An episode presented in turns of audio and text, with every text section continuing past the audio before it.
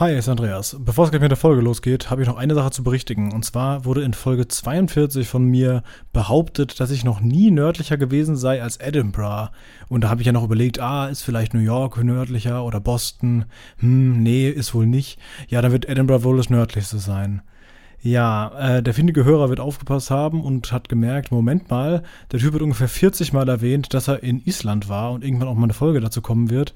Und ja, so war es natürlich auch. Also ich war schon in Reykjavik und das ist etwas nördlicher als Edinburgh.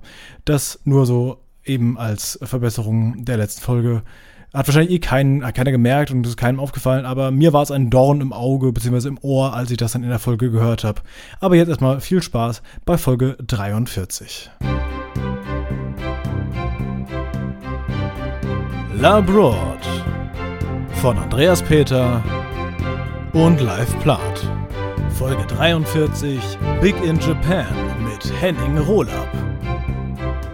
Und damit herzlich willkommen zur 43. Folge des Podcasts Abroad von und mit Andreas Peter. Wunderschönen guten Tag, außerdem bei Live Plath. Hallo, schönen guten Tag. Und Henning Rohlab. Hallo. Moin. Ja, wir kennen uns schon total gut. Wir haben gerade. Äh, ja, schön, dass ich da sein darf. Ja, freut mich auch. Hallo. Freut uns so total, dass du dabei bist. Wir haben eben gerade schon wieder ein Vorgespräch äh, geführt und gehalten, was wieder auf Patreon zu finden ist. Ging tatsächlich auch wieder relativ lange. Ich gucke gerade auf die Uhr. Wir haben schon eine halbe Stunde aufgenommen.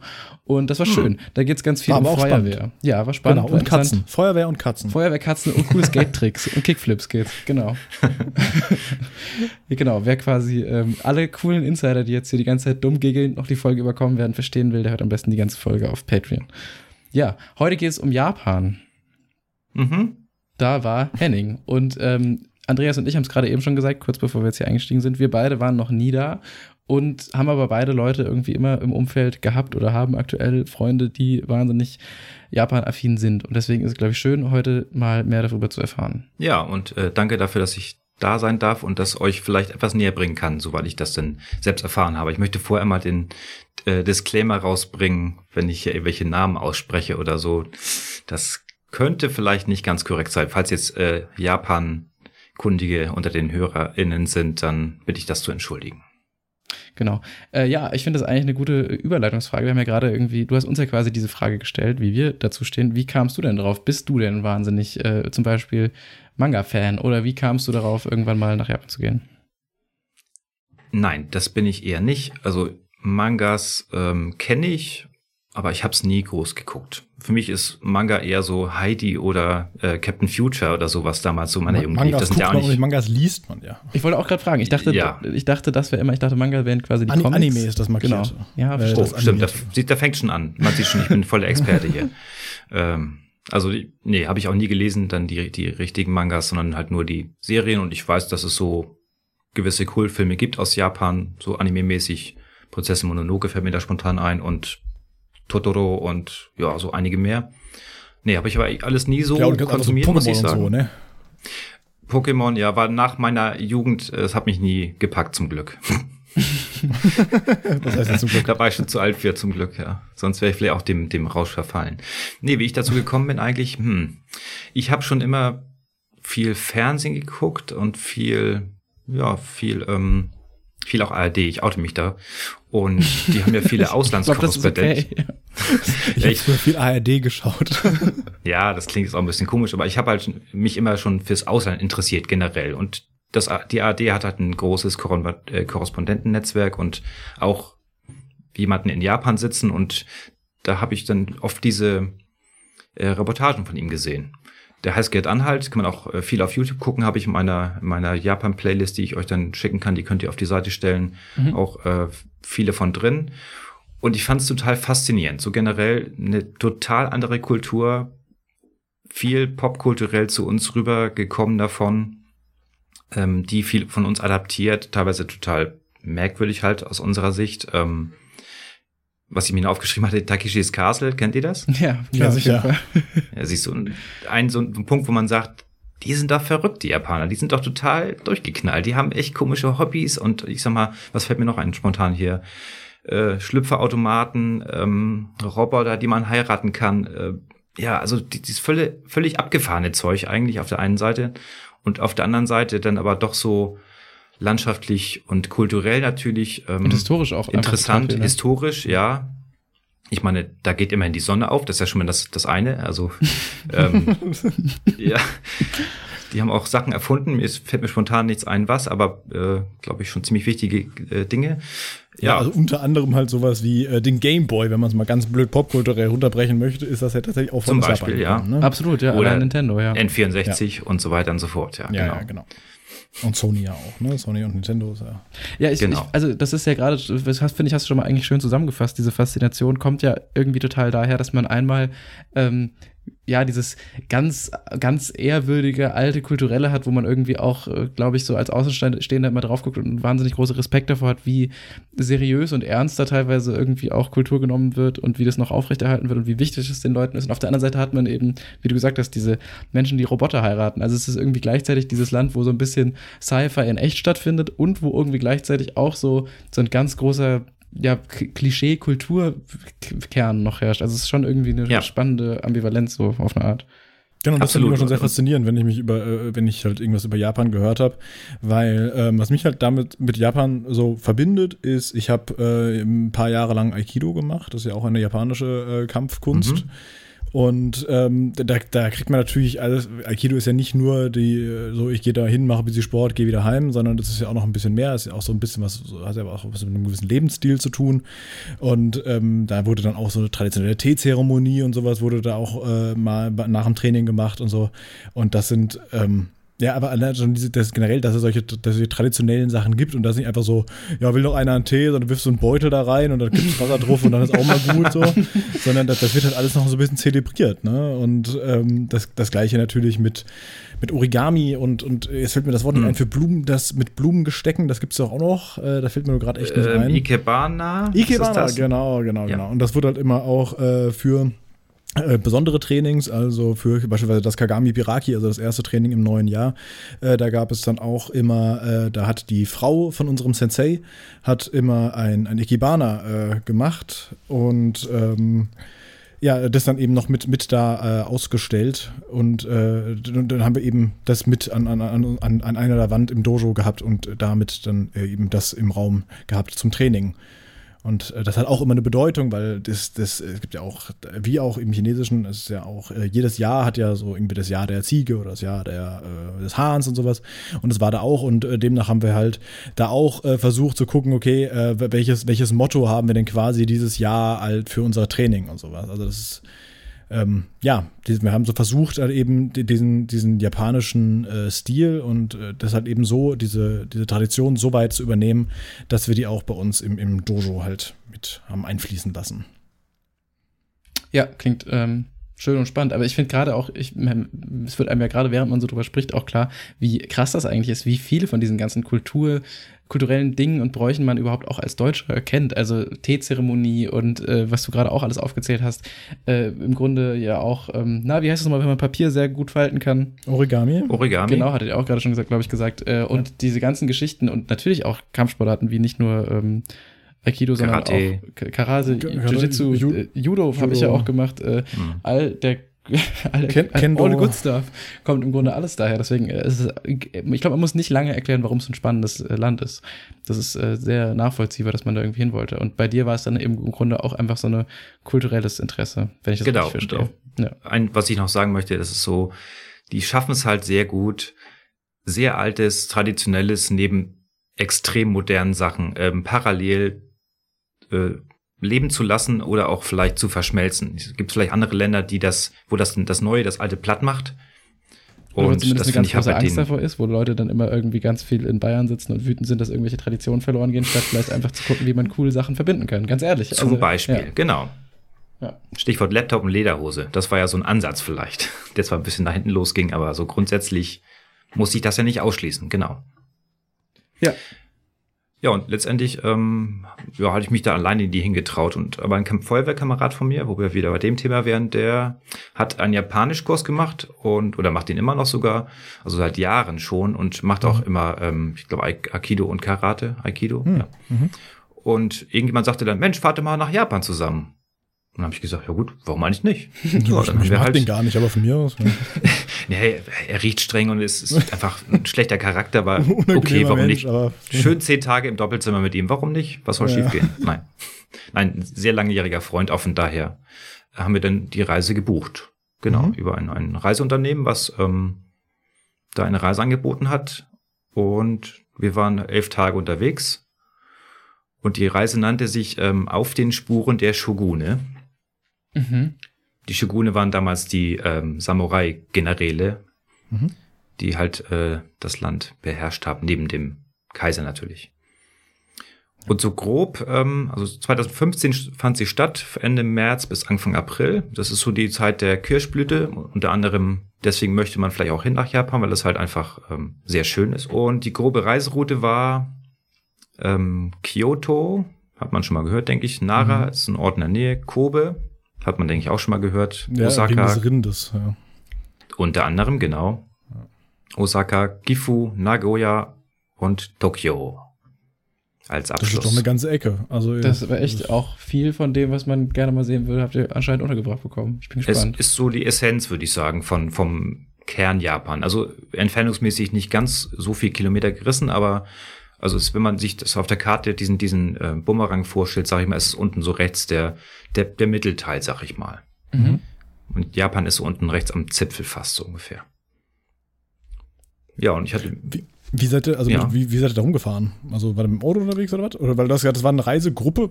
Also war das so ja, genau. Bus geplant quasi? Es war eine bunt, äh, bunt gemischte organisierte Reisegruppe mit äh, Reiseführer. Und wir sind mit Minibussen gefahren, mit einem großen Bus und mit dem Shinkansen.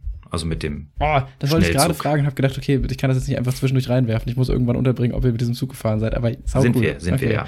Sehr gut. Kenne ich War vor sehr, allem sehr aus cool. dem sehr guten, ähm, da sind wir auch wieder bei Nintendo, bei dem sehr guten äh, Switch-Spiel ähm, Metro irgendwas, wo man die ganze Zeit ähm, quasi Straßenbahnlinien planen muss. Und da ist der Shinkansen die ultimative Übermacht, weil damit geht alles easy, weil die sauschnell sind. Ähm, ja, bin gespannt, wie das in echt war. Ja. Kannst dich doch freuen. Sehr schön. Ja, ich fange einfach mal vorne an, ne? Gerne, ja. Also wir sind äh, von, von Hamburg, ist immer unser Startpunkt, äh, über Frankfurt nach Osaka geflogen mit der Lufthansa, Direktflug. Das war ganz angenehm und es gab auch schon natürlich äh, asiatisch angehauchtes Essen an Bord dahin. Und zum Beispiel, ich gucke hier gerade mal, Grünteenudeln mit Wasabi und Schno äh, Schnittlauch oder Katsu Curry vom Schwein.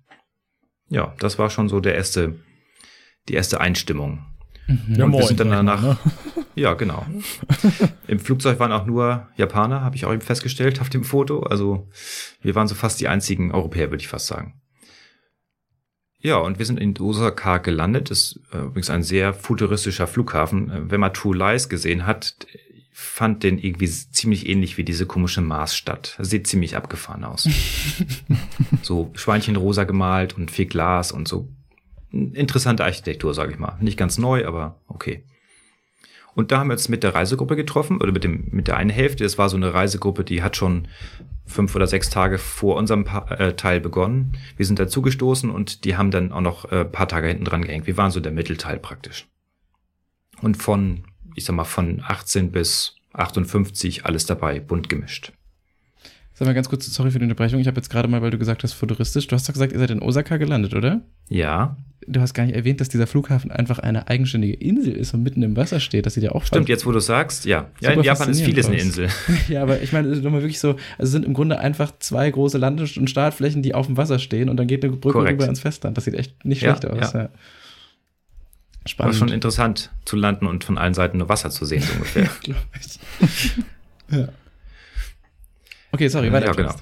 Ja, alles gut. Und äh, dann haben wir uns da halt mit denen getroffen und äh, wurden da abgeholt von, wie man sich, wie man das so kennt, vielleicht aus dem Fernsehen, so ein japanischer Fahrer mit so einem äh, so kleinen Mitsubishi, sag ich mal, Minibus, ne, was man bei uns immer so belächelt, aber da ist es halt der Standard, so die Größe, ne? Und der Fahrer mit, auch ordentlich mit schwarzer Mütze und weißen Handschuhen und Anzug und so äh, weiße Bezüge über die Sitze, damit man da halt äh, kein Haarfett hinterlässt und so. Also richtig, richtig klassisch schon. Mhm. Und in Japan ist auch Linksverkehr und dann sind wir da von Osaka erstmal nach Kyoto, weil da unser, unsere erste eigentliche Station war. Und Kyoto ist so, ich weiß gar nicht, 50 Kilometer weg, würde ich mal sagen, also nicht allzu weit. Mhm. Und Kyoto war tausend Jahre lang die Hauptstadt von äh, Japan, bevor es irgendwann mal Tokio geworden ist. Und dementsprechend ist da kulturell auch noch ähm, viel zu hören. Unter anderem ja, 14 berühmte Tempel und Shinto-Schreine und ja, die Hälfte der Stadt ist UNESCO-Weltkulturerbe, kann man sagen. Und natürlich bekannt, ihr müsstet eigentlich Kyoto auch kennen, so aus dem politischen ähm, Umkreis vielleicht. Fällt euch was ein? Äh, ja, ja jetzt gerade nochmal, ähm, ich fragen, ob ich mal kurz auf die Toilette gehen kann gerade, deswegen habe ich mich eigentlich nur gemeldet. Ähm. ich äh, wollte auch das sagen, was er live gesagt hat. Äh, nee, also ich, ja, ich löse auf. Nein, das, das war Kyoto-Protokoll, gab es irgendwas? Genau, das Kyoto-Protokoll. Ich, ich, weiß nicht mehr, was das, das war. Das erste Klimaabkommen praktisch. Ach, Ach natürlich, stimmt, ja, ja, stimmt. Genau. Und wir sind sogar am Hotel mal vorbeigekommen, wo dies, äh, oder das Kon Kongresszentrum, wo das damals beschlossen wurde. Nur so Stimmt, how did that okay. work out? ja, ich weiß es nicht. Wir sind da, das war ein relativ großes, glaube ich, auch am Bahnhof. Bin nicht mehr sicher. Egal. Ja, da sind wir äh, ins Hotel gefahren worden. Waren relativ gejetlaggt, muss ich sagen. Das war meine Erinnerung jedenfalls. So ein Auge auf, ein Auge zu. Und ähm, sind ja, aber erstmal dann. Das denn bitte? Wie viel Zeitunterschied hat man denn da? 13 oder, ich glaube 13 oder 16, bin ich ganz sicher. Nach Kyoto? Nein, es war definitiv mehr als 7. Naja, aber 13 kann es ja nicht sein, oder? Weil ich meine, das ist ja noch über Australien. Also, und Australien naja, ich bin nach so China damals auch schon 12 geflogen von Paris. Also das kann meiner Meinung Moment, nach. Moment, reden wir gerade, wie viele Stunden im Flugzeug war oder wie viel Stunden Zeitunterschied? Ja. Ach so, ja, ich rede nämlich von, äh, vom Zeitunterschied. Gut, das kommt, würde ich sagen. Genau. Ja. Gut, okay, dann, dann haben wir doch beide recht. auf die Bitte. ja, genau. Ja. nicht mehr streiten, Gut, also für, bitte. Nein, tun wir nicht. Gut, also lange Reisezeit und deswegen waren wir dementsprechend K.O. plus Zeitumstellung, weil es halt erst morgens war oder mittags.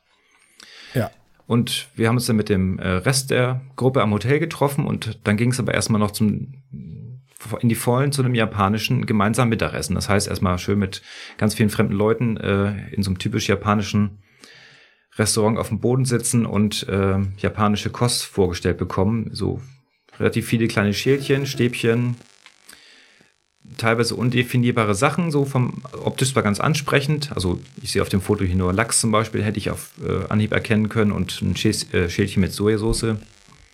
Das war so die erste Herausforderung, kulinarisch und sozial und auch wach zu bleiben erstmal.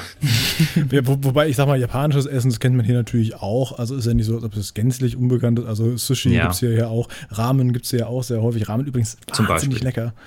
Ähm, Stimmt. Äh, be bevor wir, bevor wir mit, der mit der Tour weitermachen, du hast gesagt, das mhm. war mit einer Reisegruppe, das heißt, das war quasi alles geplant, richtig? So, die waren so, richtig. Äh, du, ja, wie war das denn so für dich, wenn es alles, alles geplant ist? Doch toll, oder? Das ist ein schönes Gefühl, oder?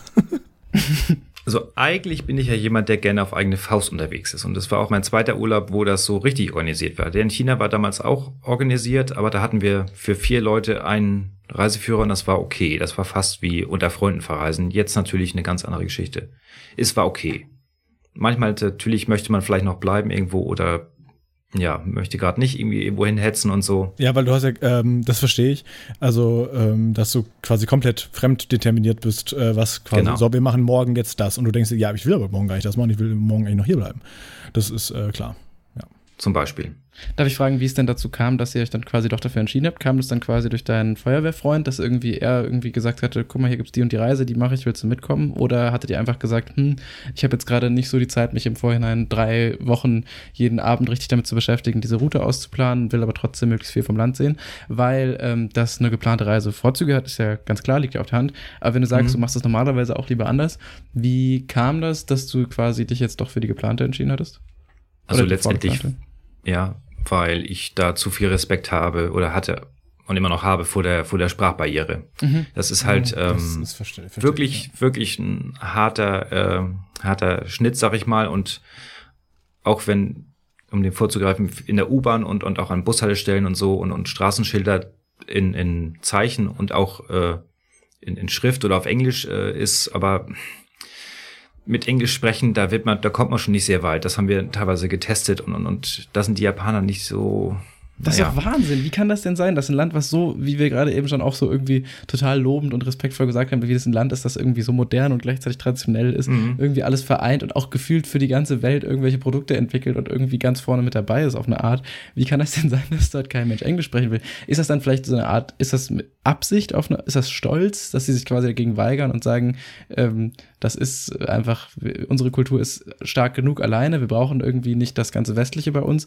Oder ist es dann irgendwie einfach die Distanz, dass da irgendwie vielleicht ein, das einfach doch untereinander gar nicht so eine große Rolle spielt, dass man sich irgendwie äh, auf dieser Sprache unterhalten können muss. Hattest du da irgendwie ein Gefühl für einen Grund, warum das so ist? Ich würde behaupten, das ist eine Mischung aus allem. Einerseits ist Japan immer eigenständig gewesen und, und kommt auch gut mit sich selbst klar, würde ich sagen. Ähm, andererseits ähm, ja, hat man vielleicht mit den englisch sprechenden äh, Besatzern nicht so gute Erfahrungen gemacht. Vielleicht ist das auch ein Punkt, weiß ich nicht. Und andererseits ist Japan ja auch eine sehr alte Gesellschaft. Das heißt, äh, das, den Effekt haben wir bei uns ja auch in Deutschland, dass halt die älteren Semester eher wenig bis kein Englisch sprechen und dementsprechend in so einem so alten Land wie Japan kann man natürlich auch nicht erwarten, dass der alte Mann um die Ecke dann äh, auf Englisch antwortet. Und auch die jungen Leute, die lernst äh, in der Schule, aber ich denke, die haben nicht viel Praxis. Du musst schon auf einen treffen, der entweder Kontakt mit Touristen hat oder vielleicht irgendwie über wirtschaftliche Kontakte auch mit, mit anderen Englisch sprechen muss. Hm. Wäre so meine Erklärung. Mag vielleicht nicht ganz richtig sein, aber mögen wir ja, mich Okay, das ist ja zumindest irgendwie ein Ansatz. Okay, ja. Also das Japan überaltert ist ja bekannt, ja. Das ist, kann ja. natürlich damit zusammenhängen. Das ist schon sehr krass, ja. Ja, okay. okay weiter okay. Text? Gerne, ja. Äh, genau nach dem Essen dann, äh, ich, mein erstes im Hotelzimmer ist immer, ich mache mal den Fernseher an und guck, was so läuft. Und das Gibt's äh, war. Gibt's in den Japan-Doku? nein, nein, nein, gab es nicht. Es gab halt japanisches Fernsehen, das war schon äh, interessant. Die Werbung und, und der die Art, wie die Fernsehen machen, halt viel mit ähm, diese Zeichenfiguren, auch diese sehr überdrehten Stimmen und Musik, also teilweise sehr, sehr kindlich und so und überdreht, das ist schon witzig. War schon so ein bisschen Kulturschock auf jeden Fall. Hm. Ja, war ein Hochhaus das Hotel und äh, rundherum aber dann doch so die alten traditionellen Häuser mit diesen ähm, ganzen na, Dachpfannen gedeckt und äh, sehr verziert und sehr wenig Platz und so weiter. Also da alt und neu sehr im Kontrast. Ja, und vom Hotel ging es dann auch gleich weiter, keine Zeit zum Ausruhen, denn wir haben den ersten Tempel besucht. Und zwar ein Tempel mit sage und schreibe 1001 na, Buddha-Statuen. Äh, Statue. 1000 Mal Buddha. Wie, wie also 1000 sind die dann plus so? 1. Ähm, die waren, ich würde sagen, so Kindesgröße, so im Schneidersitz sitzend. Ui. Ja, so einem großen, also doch, okay. ja, doch gar nicht so klein, in einem großen Langhaus, sag ich mal. Also der rechteckiges ist draußen so klassisch japanischer Garten mit weißem oder grauen gehakten Kies, äh, ein paar Häuser und äh, Glocken drumherum, Kirschblüten, ja, also richtig klassisch, ein richtig schöner Holzbau mit so einem geschwungenen asiatischen Dach, wie man sich das so vorstellt. Und drin halt ähm, diese ganzen Buddha-Statuen, weil man halt Buddha verehrt, weil eine von zwei Religionen in Japan ist einmal der Buddhismus und einmal der Shintoismus. Ja, Frage. Nee, ich wollte sagen, äh, wer diesen Tempel googeln möchte, der heißt, Achtung, Sanyu ja. Sangendo. Korrekt, genau der. genau. Danke, dass du es also, vorgelesen hast. Ja, kein, kein Problem. Ich habe mir tatsächlich, ich, äh, wie gesagt, Japan interessiert mich ja durchaus schon ein bisschen länger. Da habe ich auch mal, mhm. kennst du Duolingo, ne? Das ist ja irgendwie ja. eine bekannte App. Und wenn man guckt, ja, versuchst mal irgendwie japanisch irgendwas damit zu machen. Ich meine, so ein paar Wörter kriegst du ja allein schon, wie gesagt, durchs Training mit. Also das Arigato zum ja. Beispiel Danke heißt, das wusste ich auch schon mhm. vorher, ja. Aber ähm, das, ich bin halt so langsam vorangekommen, weil ja, das ist ein Zeichen, ja, das ist ja ein lustiges Zeichen, keine Ahnung, was das heißt, ja. Mhm. Und dann, dann ist es, das ist halt schon schwer, so irgendwie äh, zu lesen und deswegen habe ich es dann äh, irgendwann einfach abgebrochen, weil ich gedacht habe, okay, ich komme einfach nicht voran, ich verstehe es nicht. Es ist, äh, ich bin immer schon generell mit Sprachen nicht so wahnsinnig gut, wie wir mittlerweile auch schon alle wissen, aber ich sag mal, wenn ich ein Wort lesen kann, dann kann ich es mir noch eher irgendwie herleiten, was es vielleicht heißen könnte oder sowas. Ah, doch, doch, das hast du irgendwo schon mal so gesehen oder vielleicht hängt es mit dem anderen Wort mhm. zusammen und hier sind einfach Zeichen aneinander gehängt und dann muss man erstmal gucken, okay, warte mal, wie heißt denn dieses Zeichen nochmal und, ah nee, ah, das war das andere und dann ja, wird's, wird's schwer. Ja, die, Kurze die Frage dazu. Oh, sorry, jetzt haben wir, glaube ich, kurz durch die reingeredet. Ich schiebe es auf die Internetleitung und nicht auf meine Manieren. Ähm, Andreas, nur kurze Frage an dich noch, weil du ja auch äh, erzählt hast, ähm, Aikido und dadurch irgendwie Japan, ja, ja Japan-Bezug. Ähm, bei mir, wie gesagt, auch durchs Judo. Hattet ihr auch immer am Anfang vom Training äh, dieses Moxu-Meditationsberuhigen, äh, ähm, sich konzentrieren, Übungszeug drin? Weil das war das, was bei uns so ein bisschen ähm, wenigstens, sage ich mal, äh, als Kulturding noch mit aufgenommen wurde. Also wir waren jetzt da nicht so super ähm, engagiert, was irgendwelche Kalenderjahre anging und so weiter und so fort. Aber wir hatten zumindest immer dieses traditionelle, sich vorher einmal, oder vielleicht ist das auch was Judo-spezifisches, aber sich äh, hinknien und ähm, quasi, ja, ich glaube, es ist im Grunde eigentlich eine runtergebrochene Form von einer japanischen Meditation. Moxu hieß das. Hattet ihr das oder gar nicht? Ja, hieß aber nicht so. Also es, äh, du sitzt im Cezanne, also in diesem, äh, in diesem, äh, ja, kniest da quasi Mhm. und dann wird auch erstmal Immer linken Fuß zuerst runter, weil da war das Schwert und sonst könnte man sich nicht hinsetzen. So Sachen haben wir Exakt, gelernt. ja, das, ja, ja, richtig. Und Mhm. du hast ja beim Aikido auch teilweise ein Schwert und deswegen ähm, macht das Ah, auch ja. Sinn. Also ein Bocken, also ein Holzschwert. Mhm. Und ähm, ja, dann, dann wurde das halt eben auch gemacht und dann erstmal äh, zu, zu, zu der Wand verbeugen, wo ähm, äh, entweder ein Bild von O-Sensei hängt oder halt eben ein, der, der Schriftzug mit Aikido hängt und dann eben auch nochmal zu deinem Sensei und dann ähm, geht's quasi los, ja. Genau. Und dann war, das sind die einzigen, tatsächlich, glaube ich, einzigen drei Wörter, die ich regelmäßig ab und zu äh, gesagt habe im Japanischen. Das war dieses Moxu, Moxuyame und Re. Das war das Einzige, Ah, okay. was ich kannte. Ja, Nein, deswegen, man, man sagt ja zum Beispiel auch noch ähm, Domo Arigato gozaimashita. Ne? Das äh, hat man immer noch gesagt, nachdem Jo. man mit jemandem eine Übung äh, verführt hat. Also Domo Arigato heißt einfach sowas wie vielen Dank. Und Domo Arigato gozaimashita ist quasi so die höchste Art, sich bei jemandem zu bedanken. verstehe. Mhm. Ja. Okay. Spannend. Okay. Sorry, fiel mir gerade ein. Gerne Also, weiter. aber auch wirklich ganz viele, ich kann auch ganz viele weitere lustige äh, japanische Wörter einwerfen, die ich kenne. Weil äh, Bokken heißt jetzt so, äh, zum Beispiel Holzschwert, Ken ist das Schwert, Boku ist das Holz und Bokken zusammen heißt eben Holzschwert. Das ist toll. Hm. Ein, ein Wort, was ihr auch vielleicht kennen könntet auf Japanisch oder was jetzt nicht so schwer ist, äh, ihr könnt ja raten, was es bedeutet. Haha, Biru. Büro. Heißt bestimmt so, Biru. nee, Bier. heißt Büro. Oder Nein, Bier. Live hat recht, es heißt Bier. Ah, okay.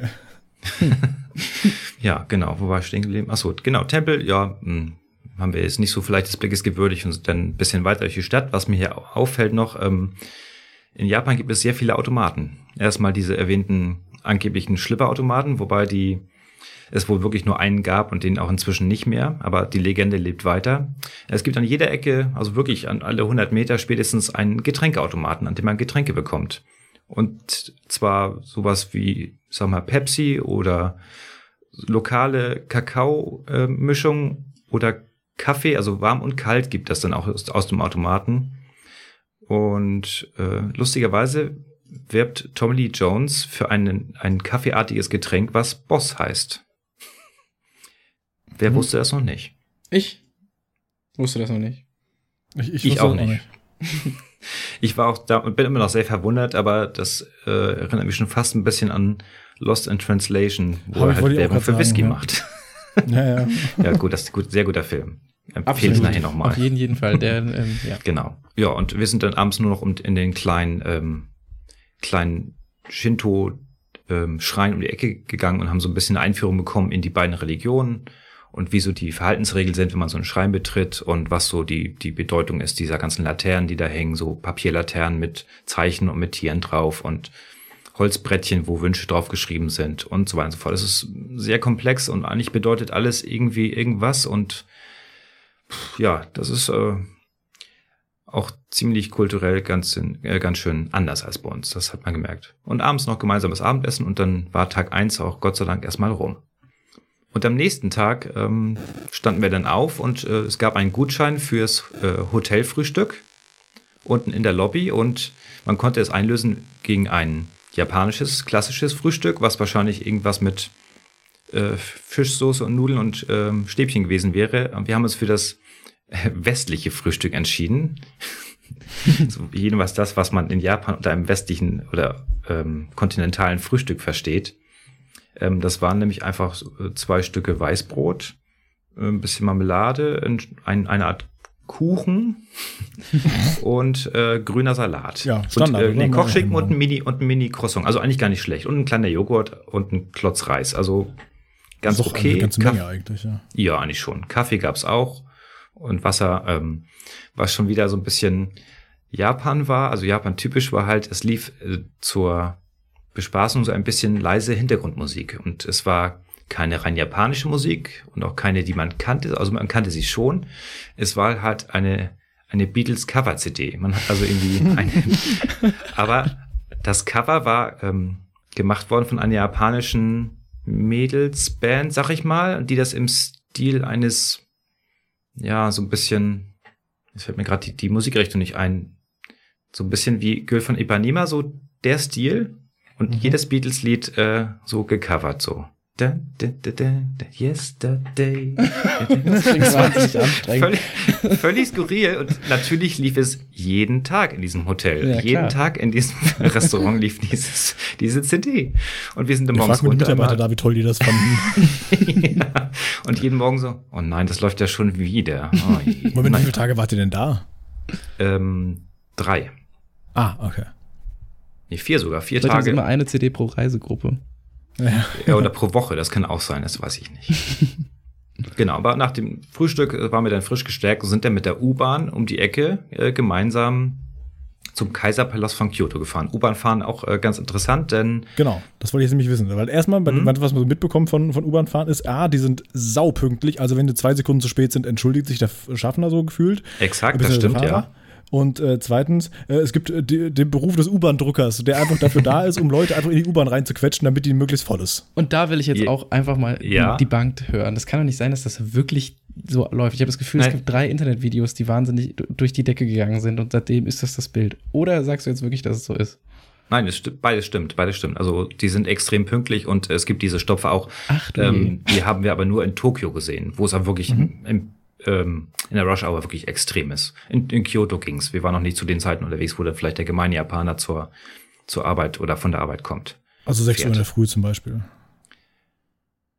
Nee, das ist ja auch so sowas, was man hört, ist, dass, dass Japan einfach, also dass äh, generell in Japan sehr, sehr viel gearbeitet wird. Und das so stimmt, irgendwie zehn, ja. zehn Tage Urlaub im Jahr und das wird schon als Frevel mhm. angesehen, wenn man diese überhaupt nimmt. Und man sollte sie eigentlich nur nehmen, wenn man, wenn man krank ist zum Beispiel. Und äh, ja, am besten auch gar nicht. Also gearbeitet schon, und ja. bitte? Ja, am besten gar nicht nehmen, sondern einfach äh, genau. ja, immer kommen. Und äh, tagsüber arbeiten und abends geht's dann bitte noch mit den Kollegen auf den Golfplatz und äh, oder oder nee, genau. abends in die Bar und dann am Wochenende auf den Golfplatz, weil da werden ja auch dann die richtigen Deals geschlossen und sowas. Ja. Das, das merkt man auch, indem man nämlich äh, auch nach, ich sag mal, nach für unsere gebräuchlichen Zeiten äh, Feierabend äh, noch alle Leute im Anzug rumlaufen. Weil japanische Standard, äh, an, also Bekleidung für die Arbeit ist halt Anzug, außer man ist halt Klempner oder so. Und dementsprechend sieht man abends noch viele Leute im Anzug mit der Aktentasche rumlaufen. Ja, so wie in Frankfurt quasi. das kann ich jetzt nicht beurteilen, aber wahrscheinlich schon, ja. Also im Grunde, also auch bei, bei, bei Berufen, die überhaupt absolut nichts mit irgendwelchen, sag ich mal, äh, wie es jetzt hier so bei uns typisch wäre, mit irgendwelchen Finanzen zu tun haben, sondern einfach, in jedem Bürojob hat man quasi einfach einen Anzug an. Das unterstelle ich jetzt einfach mal, ja. Schon okay. viele, viele, ja. Mhm. Und auch die, ähm, auch so, so, ich sag mal, Leute, die an der Straße stehen und eine Baustelle absichern, die haben auch eine Uniform an und ich vermute, die fahren auch im Anzug nach Hause, so ungefähr. Mhm, also die mhm. legen da schon viel Wert auf, auf Etikette oder auf, auf Aus, äh, Darstellung nach außen, würde ich sagen. Weiß einer Aber von euch, wo, woher ja. dieser klassische Anzug eigentlich kommt? Ob das irgendwie quasi dann eigentlich eine Art Adaption ist, dass das quasi von der westlichen Kultur übernommen würde? Weil ich weiß nicht, wo, woher das ursprüngliche Modell Anzug kommt, so richtig. Im Grunde könnte man ja auch glauben, bei einer so wahnsinnig reichhaltigen Kultur, gerade auch was Kleidung angeht, wie es die japanische ist, könnte es ja auch irgendwie so gelaufen sein, dass man heute eben ganz andere Arbeitsgewandung irgendwie hat. Also weiß einer von euch, ob der Anzug vielleicht sogar am Ende vielleicht daher kommt oder nicht? Nein, weiß ich nicht. Ich versuche es gerade super schnell rauszugoogeln, ähm, habe es aber nicht gefunden, aber letztendlich kommt das halt alles irgendwie von früher. Also früher war das ja, also früher, ja, Lell, natürlich kommt es von früher. äh, aber es, ähm, es war, war, ja so im Barock und, und Rokoko, da war das ja schon so in der Art. Also die Damen halt eben diesen weiten Kleider mit diesem, mit diesem Reif unten drunter und äh, die Herren halt auch sowas ähnliches wie ein Anzug und das hat sich halt im Laufe der Zeit immer so ein bisschen weiter abgeschliffen. Mhm, ja, genau. Es gibt, es gibt ja auch ähm, hier den einen Anzug, der nach dem einen deutschen Politiker benannt ist und so weiter und so fort. Ich habe es auch eher mit westlichen ähm, Entwicklungen und Kulturen in Verbindung gebracht. Ist ja, eigentlich genau. ja spannend, dass die quasi die Japaner das dann übernehmen. Ja, äh, ja, äh, richtig. In, in Japan wäre ja eigentlich mehr so, ähm, ja, ah, wirklich, manchmal fällt einem Worte nicht ein, ne? Diese langen Mäntel, die man da trägt. Wie heißen die? Diese Roben-ähnlichen Dinger? Äh, Frack meinst du vielleicht? Nee, das meine ich nicht. Ich meine schon die, die japanische Form davon quasi. Oh, das, ähm, ja, ein Kimono? Weiß ich Nein. nicht. Ja, Kimono, danke. Ach, siehst du? Ach so. Also das, ich, dachte, ich, dachte, ich dachte, Kimono wäre ein Bademantel. Das ist ja kein Mantel. Der Kimono ist ja kein Mantel. Das ist ein, ein Damenkleid. Also eine Damenbekleidung. Das ist, glaube ich, nicht, glaub nicht zwingend für Damen, oder? Ich glaube schon. Nein, nein. Ich weiß es nicht. Durchaus, durchaus auch für Herren. Oh je, gefährliches Halbwissen. Gut. Ich, ja. ich sehe gerade, es ist durchaus auch für Herren, oder? Moment. Ich, wir, wir schauen das nochmal nach. Wie dem auch sei. Also es ist einfach äh, sehr verbreitet, im Anzug zur Arbeit zu kommen und so auch sich äh, in der Öffentlichkeit zu zeigen. Und es gibt Männerkimonos. So, das haben wir es geklärt. Gut, gut. Andreas hat recht. Schön. Ja, also zur U-Bahn zurückzukommen, ähm, sehr, sehr sauber. Ähm, es gibt äh, das Prinzip, dass man halt äh, entweder eine Karte kauft oder eine, wir hatten so aufladbare Karten, die halt kontaktlos funktionieren und dann muss man halt vorne, bevor man über auf den Bahnsteig kommt, ähm, einfach seine Karte vorhalten, geht durch so ein Drehkreuz durch. Also halt irgendwie Dutzend Drehkreuze nebeneinander. Und trotzdem ist immer noch ein Häuschen da, wo ein wohlgekleideter Herr steht, den man fragen kann oder der im Notfalls äh, assistiert, falls irgendwie die Karte nicht funktionieren sollte oder so oder man eine Fahrkarte braucht. Das ist schon interessant, der Personalansatz da. Und dann auf dem Bahnsteig äh, war es so, dass ähm, nicht wie bei uns man direkt am, äh, am Bahnsteig steht und dann aufs Gleis fallen kann. Das ging dort gar nicht, denn dort gibt es halt überall Wände und Türen. Und der Zug hält auch genau so, dass die Türen halt äh, auf Höhe dieser Türen sind und gehen erst auf, wenn der Zug gehalten hat. Also auf den Bahnsteig springen oder geschubst werden, wie bei uns, geht da zum Beispiel nicht. Hm, okay, das ist ja zum Beispiel in ähm, Paris, weiß ich, ist es teilweise in manchen neueren äh, Metrostationen auch so, dass da dann äh, so Wände quasi vor den Gleisen sind, die dann mit den Türen von den Waggons gemeinsam erst auffahren. Ähm, genau so. Ja, klingt äh, sinnvoller. mhm. Und was die Japaner auch aushaben, ist ja ähm, optimiert äh, zu, zu leben und das tun sie auch beim Ein- und Aussteigen. Auch wieder ein krasser Unterschied zu Deutschland. Denn es gibt Striche auf dem Boden und selbst wenn es keine Striche gibt, dann stellt man sich halt so hin, dass erst alle, die aussteigen wollen, aussteigen können und danach die Leute einsteigen können, die einsteigen wollen. Und nicht wie bei uns, dass beides parallel geht und das halt nicht funktioniert. Hm. Eigentlich gar nicht so äh, doof, die Japaner, muss man sagen. Können wir uns was von nicht unterstellt. nee, ja, sehr nee, koordiniert nee. eben. Es ist halt, also ich ehrlich genau. ich, ich finde sowas auch immer, das ist irgendwie faszinierend davon zu hören. Ich muss sagen, ich glaube, so in, in der Praxis, ich mag es schon auch ganz gerne, dass ich einfach irgendwie rein und raus gehen kann. Und ja, es ist halt immer so sehr durchgetaktet und geschaltet. Und das ist natürlich irgendwie wahnsinnig effizient. Aber ich finde es manchmal auch so ein bisschen befremdlich zu sehen, wie dann irgendwie halt Menschenmassen so ein bisschen so koordiniert werden, wie irgendwie weiß ich nicht, eine Schafherde oder sowas. Das ist irgendwie so ein bisschen, es ist schon ein ungewohnter Anblick, finde ich immer sowas. Das absolut, ja. Ja. Aber klar, ist, ist wahrscheinlich äh, sehr viel sicherer und schneller. Und effektiver, genau. Hm. Ja, die Anzeigen zum Glück in Japanisch und Englisch und auch die Ansagen immer. Und es wurde dann angesagt, welche Linie kommt und wann die kommt und die kommt halt wirklich auf die, auf die Sekunde. Und äh, was auch interessant ist, dass ähm, ich weiß nicht, ob alle, aber jedenfalls viele Haltestellen, auch gerade in Tokio haben es, glaube ich, alle, die haben einen eigenen Jingle. Das heißt, wenn man äh, da auf dem Bahnsteig steht, dann macht es halt irgendwie. Ding, das ist eine Beatles-Coverband. Bitte? Was war das? Vielleicht ja, ist, das, das ist eine Beatles-Coverband, wie für jede, für jede Station Nein, eine andere. Gibt, ich greife dem vor, es gibt sogar in Tokio, äh, Tokio einen Komponisten, der nur diese Jingles hergestellt hat. Oh, okay für die 200 Stationen. Habe ich auch ein Video zu, ist, äh, kann ich auch noch nachher euch, an euch weitergeben. Spannend, okay. Ja. ja, 200 mal 7 Sekunden Jingle. Und man kann also dann, wenn man es weiß, kann man hören, wo man gerade, an welcher Station man gerade ist. Das ist natürlich Funny. cool, auch gerade irgendwie so, also weiß ich nicht, ob, ja, wahrscheinlich doch dann auch im Grunde für, äh, ja, sag ich mal, Sehbehinderte und Blinde, oder? Es ist ja wahrscheinlich dann ja, auch. Wenn die Anzeige ja auch noch, die Ansage ja kommt, auch in der ja, Sprache, stimmt, dann ja. ist es ja, also ich meine, das ist ja nicht nur der Jingle, der hm. ertönt. Wo also muss auch schon im Grunde dim, dim, dim, aussteigen. So nee, stimmt. Aber es ist dann, stimmt, es wird dann mehr was sein, was irgendwie quasi so unterbewusst halt irgendwie so ein Erkennungsmuster dann gibt. Schlau ja, genau. auch. Ja, es ist einfach irgendwie ein nettes ja, so Gimmick, Gimmick drauf, würde ich sagen. Ja, genau. Genau. Ja, und wir sind mit der U-Bahn gefahren, das geht wunderbar. Ähm, das Einzige, was kompliziert wäre, ist, wenn man alleine fahren will, da gibt es so, so eine schöne Tafel an der Wand mit dem Liniennetz und die Pre den Preisen und das sieht schon sehr wild aus. Ich kann euch das Bild schicken. Also das ist, puh, und dann an dem Automaten zu stehen und dann das richtige Ticket zu wählen für den richtigen Ring und na gut, das ist bei uns auch nicht einfach, aber ich Ach, glaube, echt? aber da das ist nicht durchgetaktet. Also das ist, das ist nicht irgendwie einfach, weil beispielsweise in, in London ist ja super einfach, ne? Und das ist, das, das ist mhm. immer noch schwer, so dass man auch Ringen und Zonen hat und dann hast du sowas in München, hast du so die, die Streifenkarte Boah, das ist so schwierig. Zum, zum, Umbiegen und Abstempeln oder? Nee, also wenn ich das hier richtig sehe und erinnere, war es ähm, so, dass man praktisch nach Entfernung bezahlt und äh, das geht irgendwie pro Station oder ab einer gewissen Entfernung automatisch. Also ob die jetzt richtig einen Ring haben, kann ich hier nicht sehen, aber ich denke, das Konzept gibt vielleicht auch. Okay, na immerhin. Immerhin kann man auch mit dieser Karte, die wir hatten, kann man nicht nur in, in Kyoto fahren zum Beispiel, sondern auch in Tokio und in anderen Städten. Es gibt da so einen riesen Verbund. Wie weitergeht, weiß ich nicht, aber das war schon ganz praktisch, dass man die gleiche Karte nehmen kann. Nicht so wie bei uns dann irgendwie, ne? MVG und da geht's auf dem Land schon nicht mehr oder, keine Ahnung, Frankfurter ja. Verkehrsbetriebe etc. MV, ja. Ja. Ja, dann sind wir mit der U-Bahn zum Kaiserpalast äh, gefahren, zum alten Kaiserpalast. Mhm. Der war auch sehr beeindruckend, sehr, sehr viel Holz und sehr viel Garten drumherum und ein goldenes Dach und ja, war, war sehr schön. Die, die ähm, Kirschblüten blühten schon langsam. Die berühmte Sakura, also die Kirschblüte, war, ging schon langsam los. Die läuft wie eine Welle immer durchs Land und es gibt da ganze, ganze Webseiten, die dann nur sich um die Vorhersage kümmern, wo und wann denn wahrscheinlich die, die Kirschblüten ähm, blühen. Denn das ist so nationales, ja, was Heiligtum kann man sagen, für die mhm. Japaner. Wenn, es das, zum Beispiel das Kaiserpalast in, in Kyoto, ich, was ich so mal gehört habe, ist, dass Japan ein recht, recht teures Land ist. Stimmt das? Also, was, was ist denn so, wenn du da rein möchtest und das besichtigen möchtest, wie ist denn da so der Eintrittspreis beispielsweise? Das ist eine sehr gute Frage. Das haben wir nicht bezahlt. Das wurde vom unserem Reiseleiter beglichen. Einfach reingegangen. Ne? genau. Musst du dann schnell sein. Tickets besorgt. Ja. Generell ist Japan, würde ich sagen, von der Leben, von den Lebenshaltungskosten schon teuer, ja. Also gerade weiß ich auf jeden Fall, dass Wohnen sehr teuer ist, ähm, weswegen die Leute halt auch in sehr, sehr kleinen Wohnungen teilweise wohnen oder halt sehr, sehr kleinen Häusern.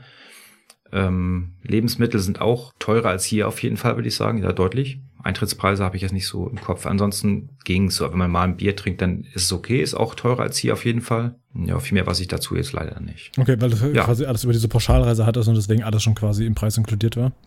Genau. Ja, gut, aber das sind doch keine, also Restaurantbesuche sind doch nicht in dieser Pauschalreise mit drin, oder doch? Ja, das nicht, aber der Kaiserpalast Nein. beispielsweise. Ja, gut, klar.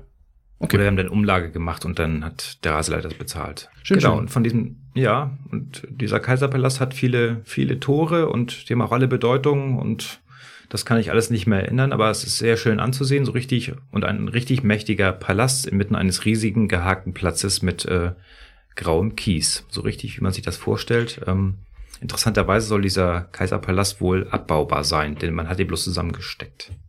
Wozu das denn? Also die aus die Holzbalken. Ich weiß es nicht, vielleicht falls man die Hauptstadt mal umziehen möchte. Mhm. Keine Ahnung. Ähm, ich habe übrigens gerade rausgefunden, äh, es ist recht vergleichsweise günstig, tatsächlich in äh, diesen Kaiserpalast anzugucken. Das ist äh, einfach kostenlos. Mhm. Ach, okay. Gut, ja, das, ist ein Nationaldenkmal vielleicht deswegen. Günstig, Andreas. Das ist quasi ja. absolut günstig. ja, okay. Ja, das ist doch gut zu wissen. Also gut, da waren wir und ähm, danach sind wir in einen. Ne? Ja, hinter, lohnt sich. Solange man noch nicht abgestumpft ist von zu viel äh, japanischen Tempeln und so. Und von da aus sind wir zu einem zum Nishihin Textilzentrum. Da gab es dann so eine Modenschau, wo Damen so ein bisschen äh, Kimonos vorgestellt haben und sonstige Te äh, Seidenprodukte und man konnte es natürlich auch erwerben, wenn man wollte. Das haben wir, also ich jeweils nicht, zum Glück. Aber es war ganz apart anzusehen, das muss man sagen. Dazu direkt eine kleine Information von mir. Ich hatte auch äh, japanische Kleidungsstücke, äh, hatte ich tatsächlich äh, daheim, also in, äh, aufgrund, des, aufgrund meiner Aikido-Tätigkeit. Und zwar hast du ja zum einen erstmal den normalen, sag mal, diesen normalen, wie man halt kennt von Kampfkünstler, diesen, diesen weißen Anzug halt eben an. Ne? Mhm. Ne? Aber ab einem gewissen Grad im Aikido äh, bekommt man noch einen sogenannten Hackhammer. Ein Hackhammer ist ein Hosenrock, den man sich noch über diesen weißen Anzug drüber zieht und den hat man dann mhm. gefälligst in einer gewissen Art besonders zu binden mit dem, mit dem Gurt, der da mit dranhängt. Und das, äh, das sind halt sehr, sehr lange Schnüre, die muss man wirklich so binden, wie es geht. Anders, also so wie man es halt machen muss, anders geht es nicht, sonst hält er halt nicht.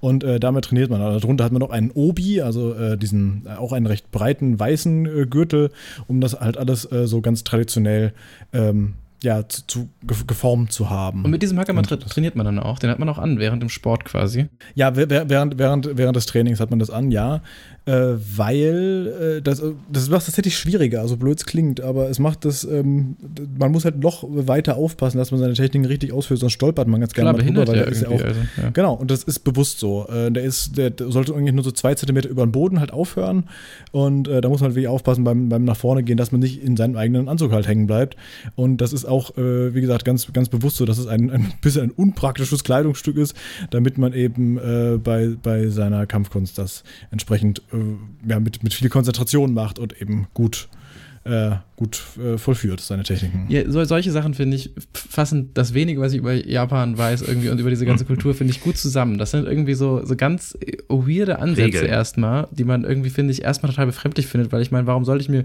warum soll ich mir beim Fußball die Füße zusammenbinden? Das ist ja dann anstrengender.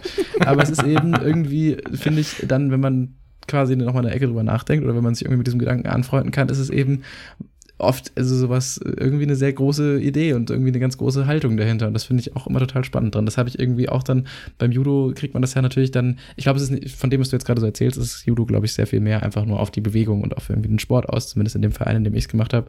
Mhm. Ähm, aber sowas kriegt man natürlich auch so ein bisschen mit, irgendwie diese ganzen Ideen und sowas. Und auch gerade diese Kampfkünste, da steckt das ja auch ganz viel drin. Also gerade bei Judo ist es ja auch, glaube ich, heißt auch eigentlich Judo, wenn ich äh, richtig liege. Und äh, heißt, glaube ich, auch übersetzt sowas wie der sanfte Weg. Und da geht es ja auch immer darum, dass man quasi eigentlich Attacken oder äh, Angriffe oder Impulse vom Gegenüber immer nur umleitet und quasi seine eigene Kraft gegen ihn nutzt. Und sowas äh, steckt da ja dann irgendwie drin, so ein bisschen. Und das ist äh, schön, dass das weiß ich nicht, das ist irgendwie eine ganz interessante Art, mit solchen, mit solchen Kultur- und Gedankengut umzugehen. Und das äh, hat man, finde ja. ich, in Deutschland echt wenig. Solche, sage ich mal, intellektuellen, symbolischen Sachen, die irgendwie ja. hier halt einfach gar nicht der Fall sind wenn wir schon so dabei sind, dann steige ich doch gerade mit ein und mache ich noch kurz meine Aikido-Runde fertig. Äh, Aikido ist eine recht junge Kampfkunst. Die wurde Anfang, der 20, äh, Anfang des 20. Jahrhunderts erst erfunden, sage ich mal, von äh, oh. Morihei Ushiba, so heißt äh, O-Sensei, also der, der oberste äh, Meister, der eben die Kampfkunst erfunden hat.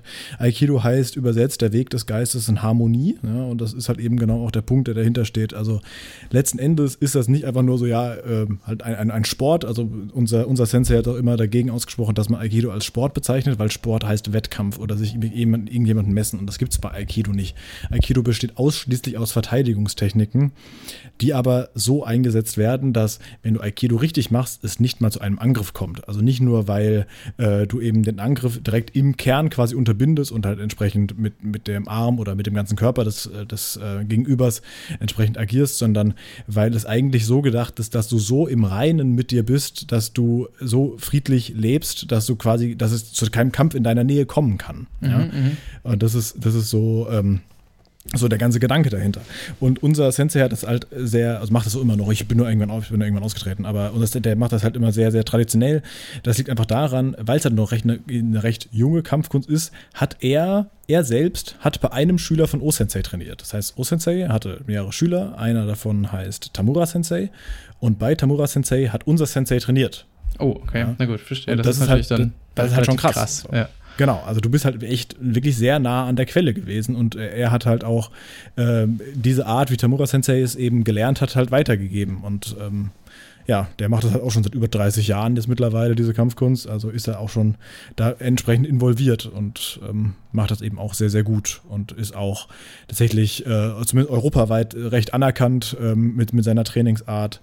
Äh, und ähm, ja, ist wohl vergleichsweise bekannt, was Aikido-Kreise angeht. Ja, spannend. Dann ist ja wirklich, also das würde ich jetzt nicht als, äh, weil du ja irgendwie auch gesagt hast, du bist so ein bisschen interessiert. Das sind ja wirklich dann auch irgendwie Bezüge, die man dann schon auch zur Kultur hat. Das ist ja dann bei mir viel weniger. Ist zwar nicht ganz so wie da gewesen zu sein, aber das ähm, ist ja irgendwie wirklich auch dann ein Inhalt von einem Leben, zumindest mal irgendwie so ein bisschen bei dir gewesen. Ja. Schön, Spannend. schön.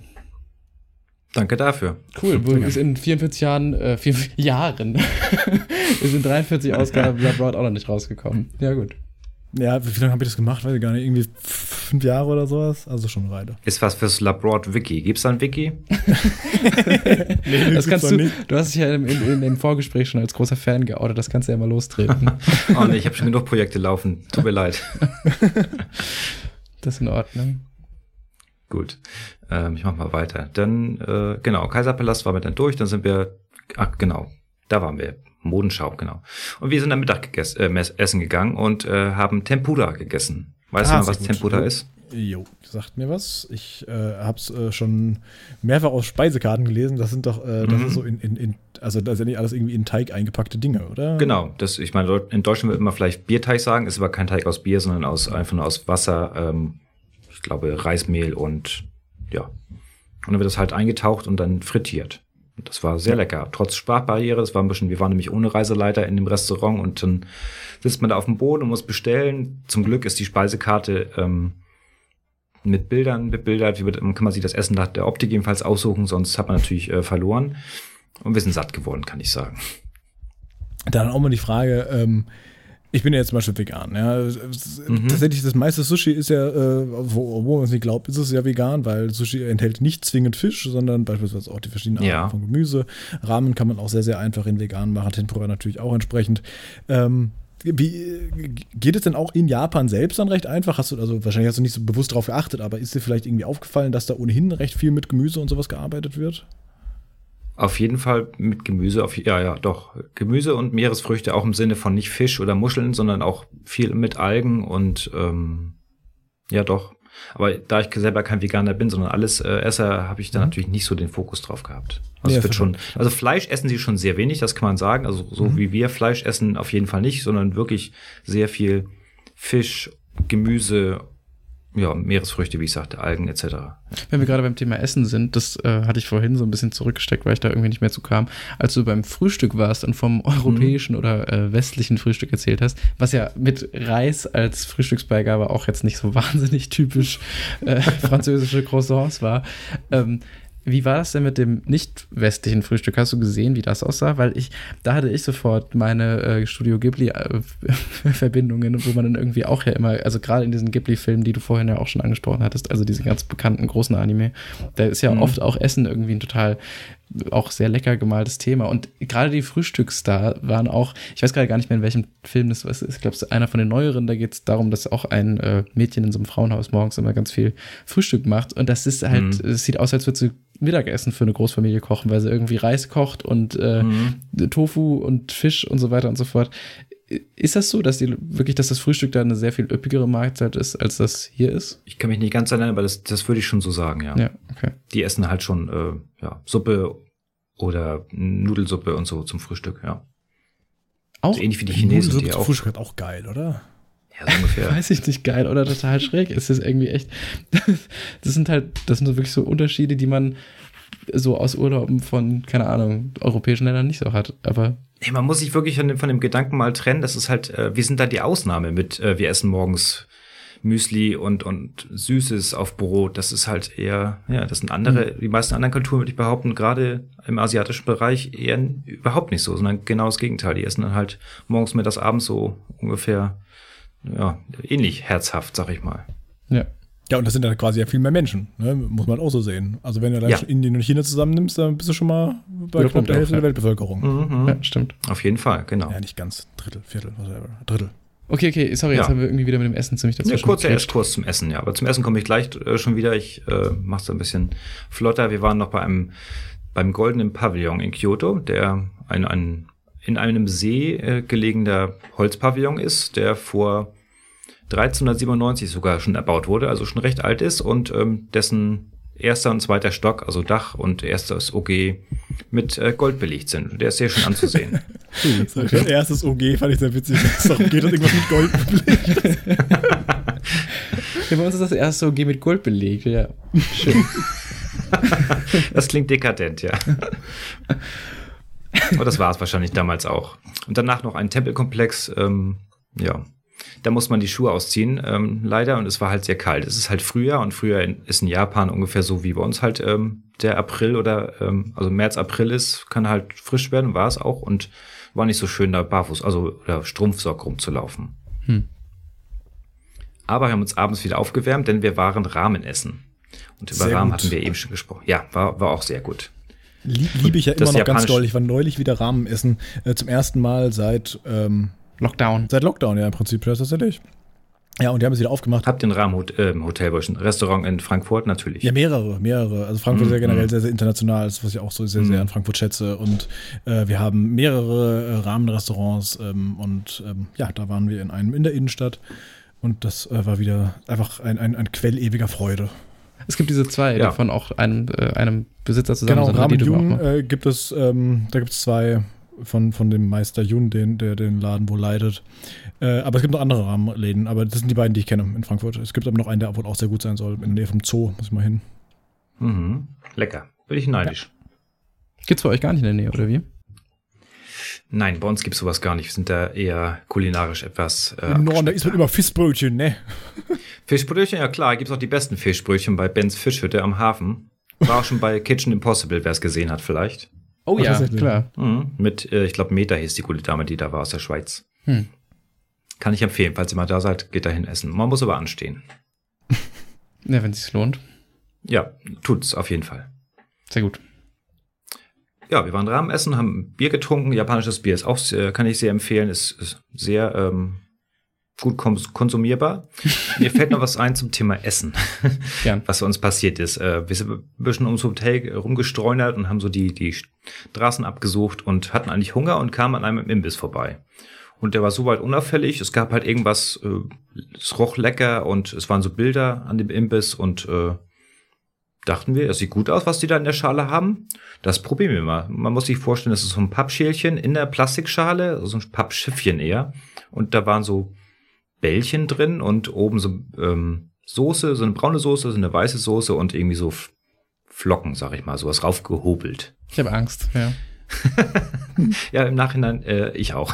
Irgendwas haben wir das mutig bestellt und dann auch probiert und mein Freund hat angefangen und ähm, und ja, außer dass es sehr heiß war und sehr scharf, ähm, irgendwie so, ja, von der Konsistenz, dann sagt er eher fest, aber auch ein bisschen knorpelig und ein bisschen matschig und fischig und so. Hm, ich auch probiert und waren so knorpelige Teile in den Bällchen drin und die Soße war scharf und obendrauf diese Flocken waren äh, Fischflocken, stellte sich raus und ähm, wenn wir dann genauer hingeschaut haben an diesem Stand, da hing da eine große rote Flagge mit japanischen Schriftzeichen. Unten in der Ecke ein kleiner, ganz, ganz niedlicher äh, Oktopus mit einem weißen Stirnband. Und dementsprechend hat sich denn uns erschlossen, was es an diesem Stand eigentlich gab.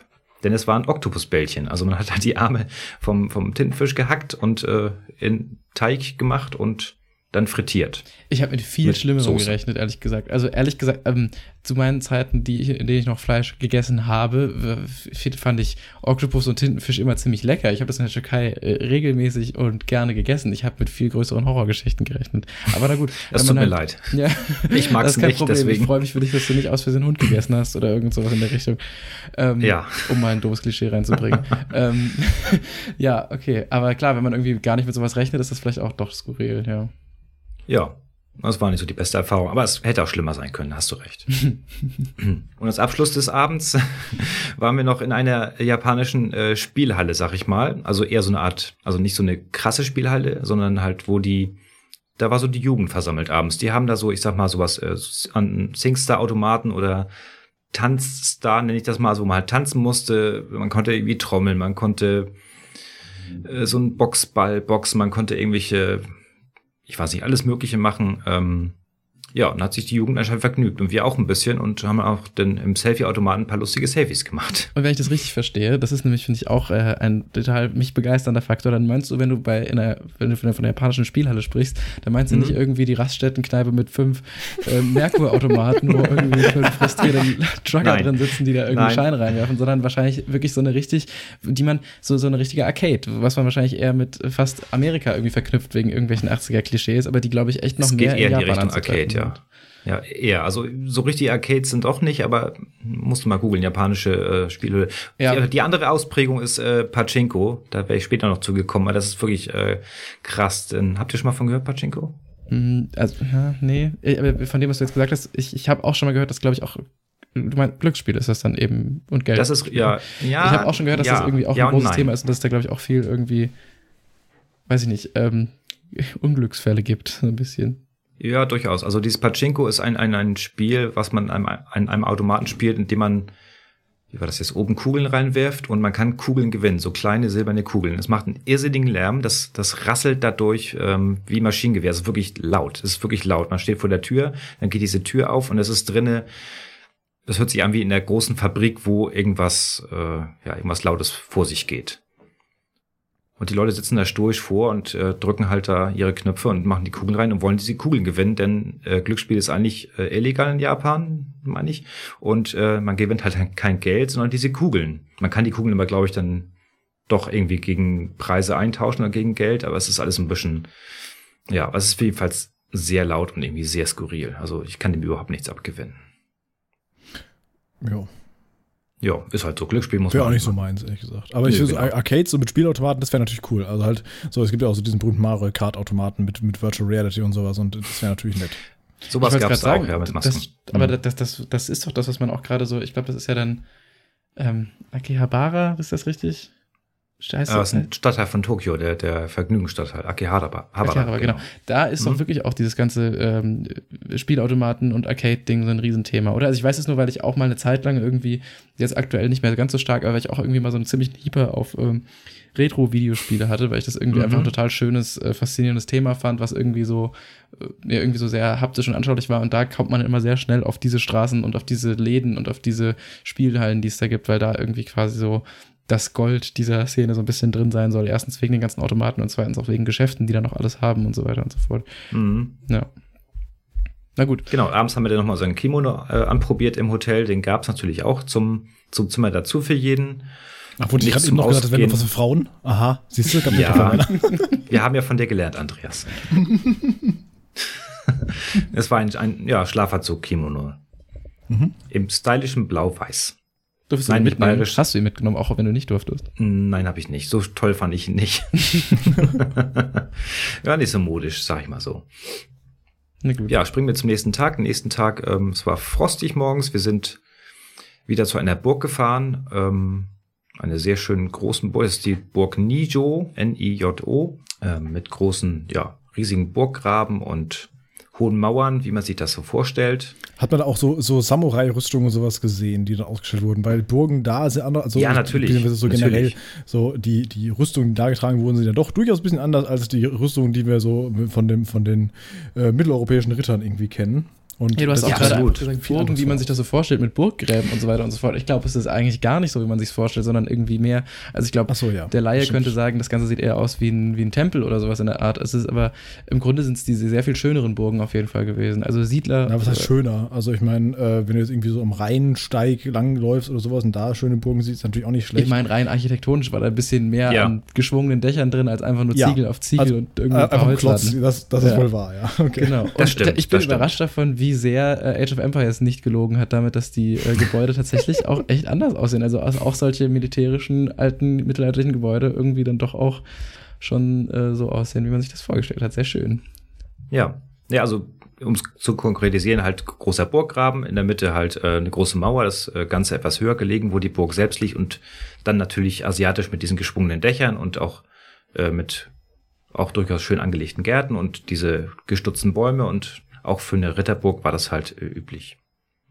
Ja, bestes Wetter hatten wir, es war, war sehr gut. Und danach sind wir zu einem äh, kleinen Sake-Test gegangen. Haben wir ein bisschen Sake probiert. Mm, okay. Wer es nicht kennt, das ist Was man durchaus mal trinken kann. Den trinkt man in leicht Stimmt erwärmt. nicht ganz. Das heißt, ja, was, was? ja, nee, es ist Moment. eher ist nicht, nicht Wein. Schnaps? Es geht eher in Richtung Bier. Oh, also komplett falsch. Ich habe Mal nachgelesen. Ja, ja, okay. Es ähnelt eher ein Bier, weil man das, weil man den, äh, den Zucker erst äh, aufspalten muss zu Alkohol. Das ist beim Wein ja irgendwie anders. Ich habe es mir nicht genau durchgelesen, aber es, er schmeckt was ganz gut, je nachdem, was für eine Sorte man erwischt. Aber Alkoholgehalt ist eher so wie so Wein. Ist eher wie ne? Wein, ja. Auf Deutsch wird für Sake oftmals auch der irreführende Begriff Reiswein verwendet. Herstellungstechnisch ist Sake einem Bier ähnlicher, da Stärke für mhm. alkoholische Gärung erst Zucker aufgeschlossen werden muss. Hast du etwa auch einen Wikipedia-Artikel offen? Ja, genau. also es ist immer so ein Zwischending halt. Genau. Ich merke, ich erinnere mich gerade, genau dieses Zeug äh, habe ich auch tatsächlich mitgebracht bekommen aus Japan von besagtem Unifreund, den ich vorhin schon mal erwähnt habe und habe das auch probieren mhm. können und das schmeckt tatsächlich gut und ich finde auch, es schmeckt schon ähnlich wie Wein, oder? Also auch wenn es überhaupt wahrscheinlich, also nicht nur wahrscheinlich, sondern wenn es eben nicht aus äh, Weintrauben besteht. Es schmeckt schon weinähnlich, finde ich. Weinesk. Weinig. Ja, finde ich jetzt nicht. Ist, ich, ganz eigener Gut, Geschmack, würde Meinung, ich sagen. Nächstes Thema. Nee, Quatsch. Ja. ja. Nee. Vielleicht habe ich auch einfach. Ich glaube, ich glaub, meins war tatsächlich irgendwie ähm, mit so ein bisschen Raspberry-Geschmack oder irgend sowas stand drauf. Vielleicht geht es mhm. auch daher, kommt das dann daher, dass das irgendwie so ein bisschen ähnlich geschmeckt hat. Live, das schmeckt alles immer gleich, wenn du das mit Red Bull mischst. Also es gibt, durch, es gibt, es gibt durchaus es gibt durchaus äh, herbe Varianten, muss ich sagen. Oh, Entschuldigung, das. Da ist die Freiwillige Feuerwehr wieder mit in der Folge. Genau. Ist okay. das Alarm? Muss es jetzt, stopp, wir müssen die Folge kurz beenden. Du musst ein Haus retten? Ich hoffe nicht. Okay, wie findest du das jetzt raus? Finde ich spannend gerade, ehrlich gesagt. Ich kann hier kurz mal. ich gucke kurz auf meine E-Mail. Okay, da kann ich hier bleiben. Ah, ist nur ein ich muss nur kurz einmal das Ding, das Ding wegdrücken. Bin gleich wieder da. Nur Newsletter. ich glaube, es wird einfach, es, es, wurde beschlossen, heute Abend wird ein Fest gefeiert. Vielleicht war es das. Oh Mann, das ist echt gemein. Okay, ja, aber wahnsinnig spannend. Lass da bin ich drin. wieder. Ich glaube, Ohren explodieren beim Hören. Ja, vielleicht an der Stelle irgendwie ein bisschen leiser drehen oder so.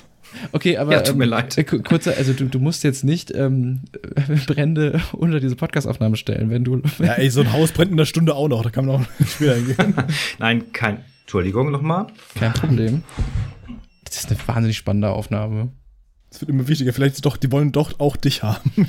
oh, komm mal mit, Mann.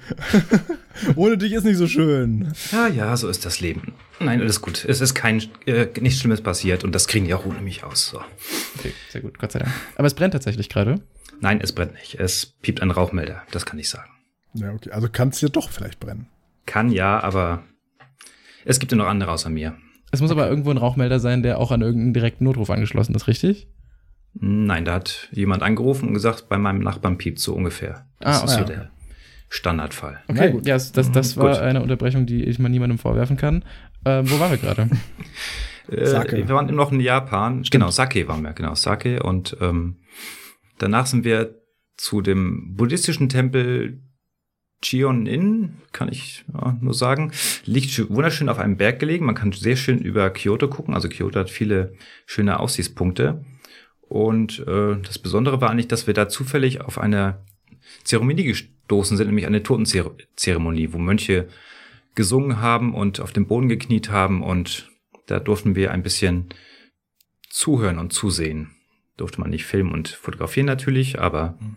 es war äh, sehr beeindruckend, so ein paar Dutzend Mönche da ihren Singsang äh, zuzuhören. Ja, sehr schön. Klingt und von also seid ihr da quasi einfach in irgendwas hineingeraten oder war das dann quasi eine Art Aufführung? Nee, nee, das war, das war echt. Wir sind da irgendwie reingeraten, das war halt gerade diese Zeremonie und wir, äh, man durfte halt dem still beiwohnen. Mhm. Sehr schön. So, ja. Und äh, von da aus sind wir dann in den Stadtteil Gion. Das ist noch so ein sehr alter Stadtteil und da haben wir ein sehr traditionelles Essen zu uns genommen.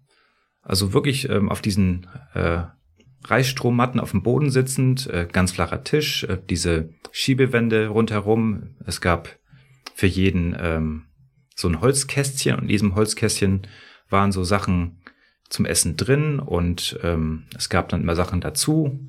Ich weiß gar nicht mehr genau, was es war. Es war auf jeden Fall auch auf Fischbasis, würde ich sagen. Dazu gab es natürlich Sake und Bedienung und so das ganze, ganze volle Programm, wie man sich so ein so ein traditionelles äh, Essen vorstellt, so mit auch so ein bisschen Ritualsachen und jetzt darf man erst das machen und dann erst das und ja, war auf jeden Fall interessant. Es überfordert einen natürlich sofort. äh, ja, das wird ja wahrscheinlich schon bei so Sachen ansetzen wie Tischmanier. Das ist bestimmt auch schon mal interessant, irgendwo zu essen, wo halt oh, nicht ja. der Knigge gilt, sondern irgendwie mhm. andere äh, Entwicklungen, wie man sich beim Tisch verhält. Genau, man kann ja auch so viel falsch machen. Das ist wirklich so. Zum ja. Beispiel, äh, wie ist, es, äh, warte mal, ist das da auch so mit, mit äh, Nase hochziehen und so? Oder ist das mehr so China? Siehst du? So, oh, die Chinesen ziehen die Nase gerne hoch, die Japaner äh, vermeiden Körpergeräusche generell. Im Allgemeinen, ne? So war das. Im Allgemeinen, äh, ja, generell. Deswegen gibt's ja, ja auch ja. Diese Toiletten, die Musik spielen und so, damit ah, man halt keine ja, genau. Geräusche hört. Hätte ich hier auch nichts gegen, ehrlich gesagt. Nee. Es ist durchaus angenehm, die Toiletten da. Das auch mit dem mit der gewährten da Brille. Da gibt es einen ähm, Komponisten, der hat nur Toilettenjingle komponiert. ist das jetzt eine Vermutung oder ist das eine, das eine Vermutung, ja. Wissen? Achso. Kann sein, ja. Die 7000 Dollar Toilette. Genau. ja.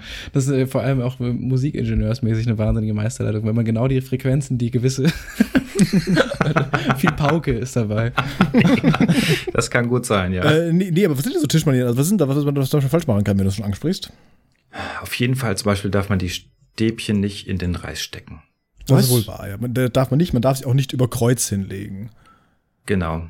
Also ja, man darf nicht, nicht in den Reis stecken zum, Ab, zum Ablegen der Stäbchen quasi. Nee, du darfst ja. auch damit nichts aufspießen, um dir das irgendwie zu nehmen. Also nicht so irgendwie, du hast ein Stück mhm. Fisch und stehst mit dem, mit dem Stäbchen rein und nimmst das dann so. Das ist also Frevel hoch 10. Ja, finde ich auch legitim. Ja. Okay, aber man darf wie ist das gemeint? Man darf nicht in den Reis hinein. Das heißt, man muss quasi immer von oben Reis runternehmen oder geht es mehr darum, dass man die Stäbchen, wie gesagt, einfach nicht so im Reis ablegen darf, indem man sie da rein. Es geht um die Ablage, ja. Okay, man würde auch immer von oben was wegnehmen und nicht so reinbohren, mhm. wie wir mhm. das vielleicht machen würden, mit einem Löffel oder so. Das ist eher etwas, alles etwas ähm, kleinteiliger und man ist da vorsichtiger. Bedachter, glaube ich. Ja, ne? genau, bedachter beim, beim Essen überhaupt. Schön. Genau. Hast du irgendwelche mhm. groben Misstritte dir geleistet, die, auf die du dann hingewiesen wurdest? Ist das Hausverbot irgendwo? Nicht, dass ich wüsste, nein. Wir haben ja zum Glück den, den unseren äh, Reiseleiter gehabt, der uns dann vorher gewarnt hat, was wir jetzt machen sollen, was wir nicht machen sollen. Und wir waren auch zum Glück unter uns. Also es war extra ein extra Raum und extra Bedienung. Also die kennen wahrscheinlich die komischen Touristen schon, die sich überhaupt nicht auskennen. Hm.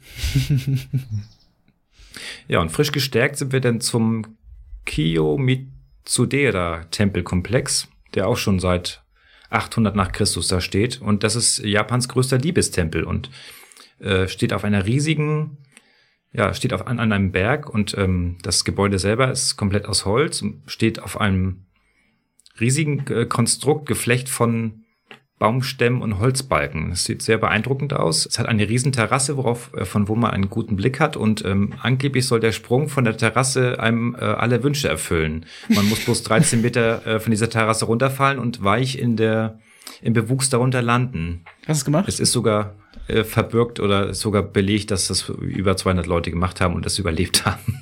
Jeder einzelne? Ja, heute ist es verboten zum Glück. Hm. Na sowas. Wäre bestimmt Instagram-Challenge oder so.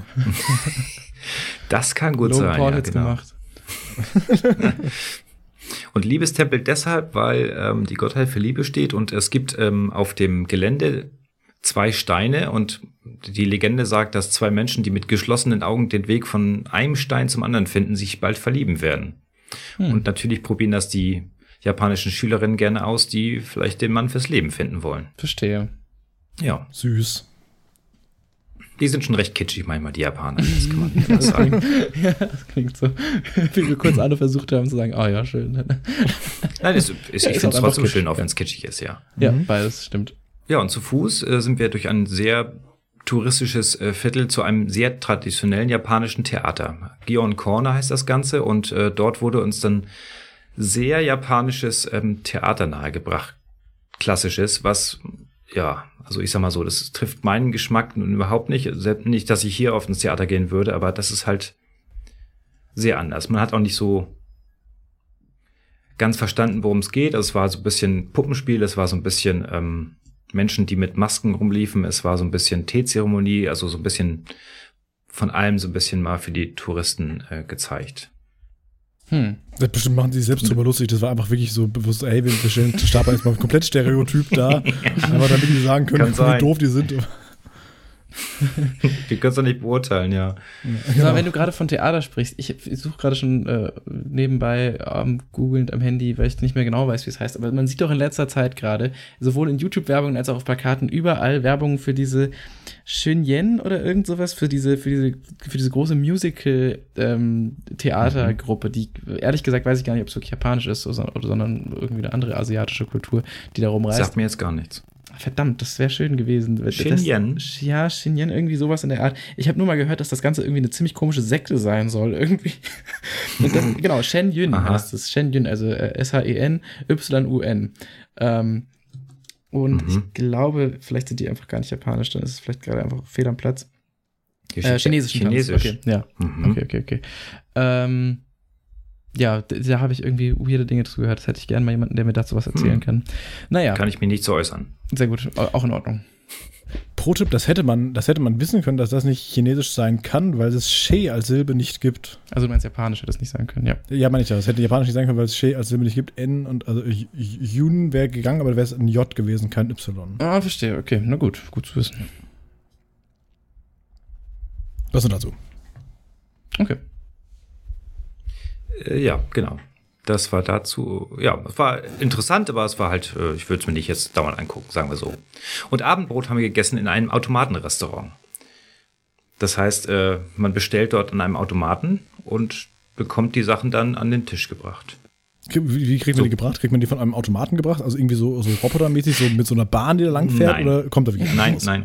Nein, es kam wirklich, oder man, ich weiß gar nicht mehr, muss man sich das abholen, aber bestellt haben wir auf jeden Fall an so einem Automaten mit, mit Touch. Mit lustigen okay. Symbolen und Preisen drauf und so. Und dann also kann man sich halt sein. normale McDonalds gegangen.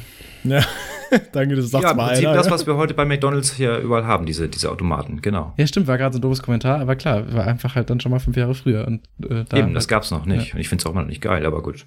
Und mit besserem Essen auch. Hm. Ja, das auf jeden Fall. Ja, das glaube ich auch. Ähm, genau. Am nächsten Tag sind wir nach Nara gefahren. Nara ist äh, eine Stadt nicht allzu weit, auch so 30 Kilometer von Kyoto. Und Nara ist bekannt äh, für seinen, ja, seinen Riesentempel und für seine Hirsche. Denn in dieser Stadt laufen Hirsche frei rum, Siegerhirsche. Und die werden noch gefüttert und die gehören auch irgendwie zur Stadt. Die werben damit. Das ist halt deren Unique Selling Point inzwischen schon. Ähm, schon ein bisschen komisch, wenn da die dann Schilder stehen. Ähm, Achtung, Hirsche überall und äh, bitte nur so füttern und nicht Hirsche erschrecken und so. Und die laufen halt überall rum und äh, wohnen da halt, ne? Das ist ja nett. Und das wird von Ja. allen einfach so, ähm, ja, angenommen, Ja, die sind auch nicht böse oder so, die greifen keinen an, Nö, die- sondern sind einfach nö, nö. Und, ja. Die schubsen So. mal Omas um, so wenn man dem Schild glauben darf. oh. Ah ja, gut. Wer nicht? Ja, es ist wirklich so ein, äh, so ein Schild, äh, nur, nur füttern. Also die könnten beißen, sie könnten einen anspringen, also vor allem kleine Kinder wohl. Sie könnten, hier steht Butt, also sie könnten einen irgendwie von hinten anschubsen oder halt umschubsen. Es wird schon davor gewarnt, aber eigentlich, also uns haben sie nichts getan. Und ich denke, wenn man sich da ein bisschen Abstand hält, dann geht das schon. Viel beeindruckender an Nara ist eigentlich, ähm, dass dort der Todaiji steht und das ist das größte Holzgebäude der Welt. Und zwar mit einer satten Breite von 57 Metern, 50 Meter lang und äh, 50 Meter hoch. Ich gehe davon aus, dass du davon auch Würfel. Fotos hast, die wir dann später posten Ja, habe ich. Die Leider nein. Nee, ich Ich meine, habe die Kamera vergessen vom Urlaub. Nein, natürlich habe ich da Fotos.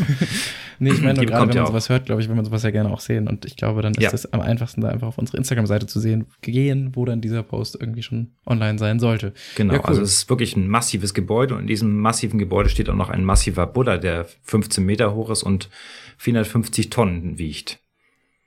Das ist eine Menge. Ja, Was ist denn das ist schon ist der? ordentlich. Äh, Bronze. Ah, ja, Also der ist nicht mal hohl, der muss ja sogar massiv sein bei dem Gewicht. Habe ich mir scheinbar, ja. Also sonst hast du Ja, nur so eine das Folie krass. außenrum. Ne? Mhm. Das finde ich auch eine komische. Vorstellung, dass überhaupt Statuen eventuell hohl sind, wie so eine billig gegossene Kinderschokoladenfigur. Ja, ist ja, Ja, in der vielleicht Tat jetzt, sind wenn sie es die ist ja meisten. wahrscheinlich ein Millimeter dick, sondern wahrscheinlich eher, wenn sie 10 Ja, Zentimeter dick ist, ist sie immer noch hohl. So. Genau das, ja. Hm.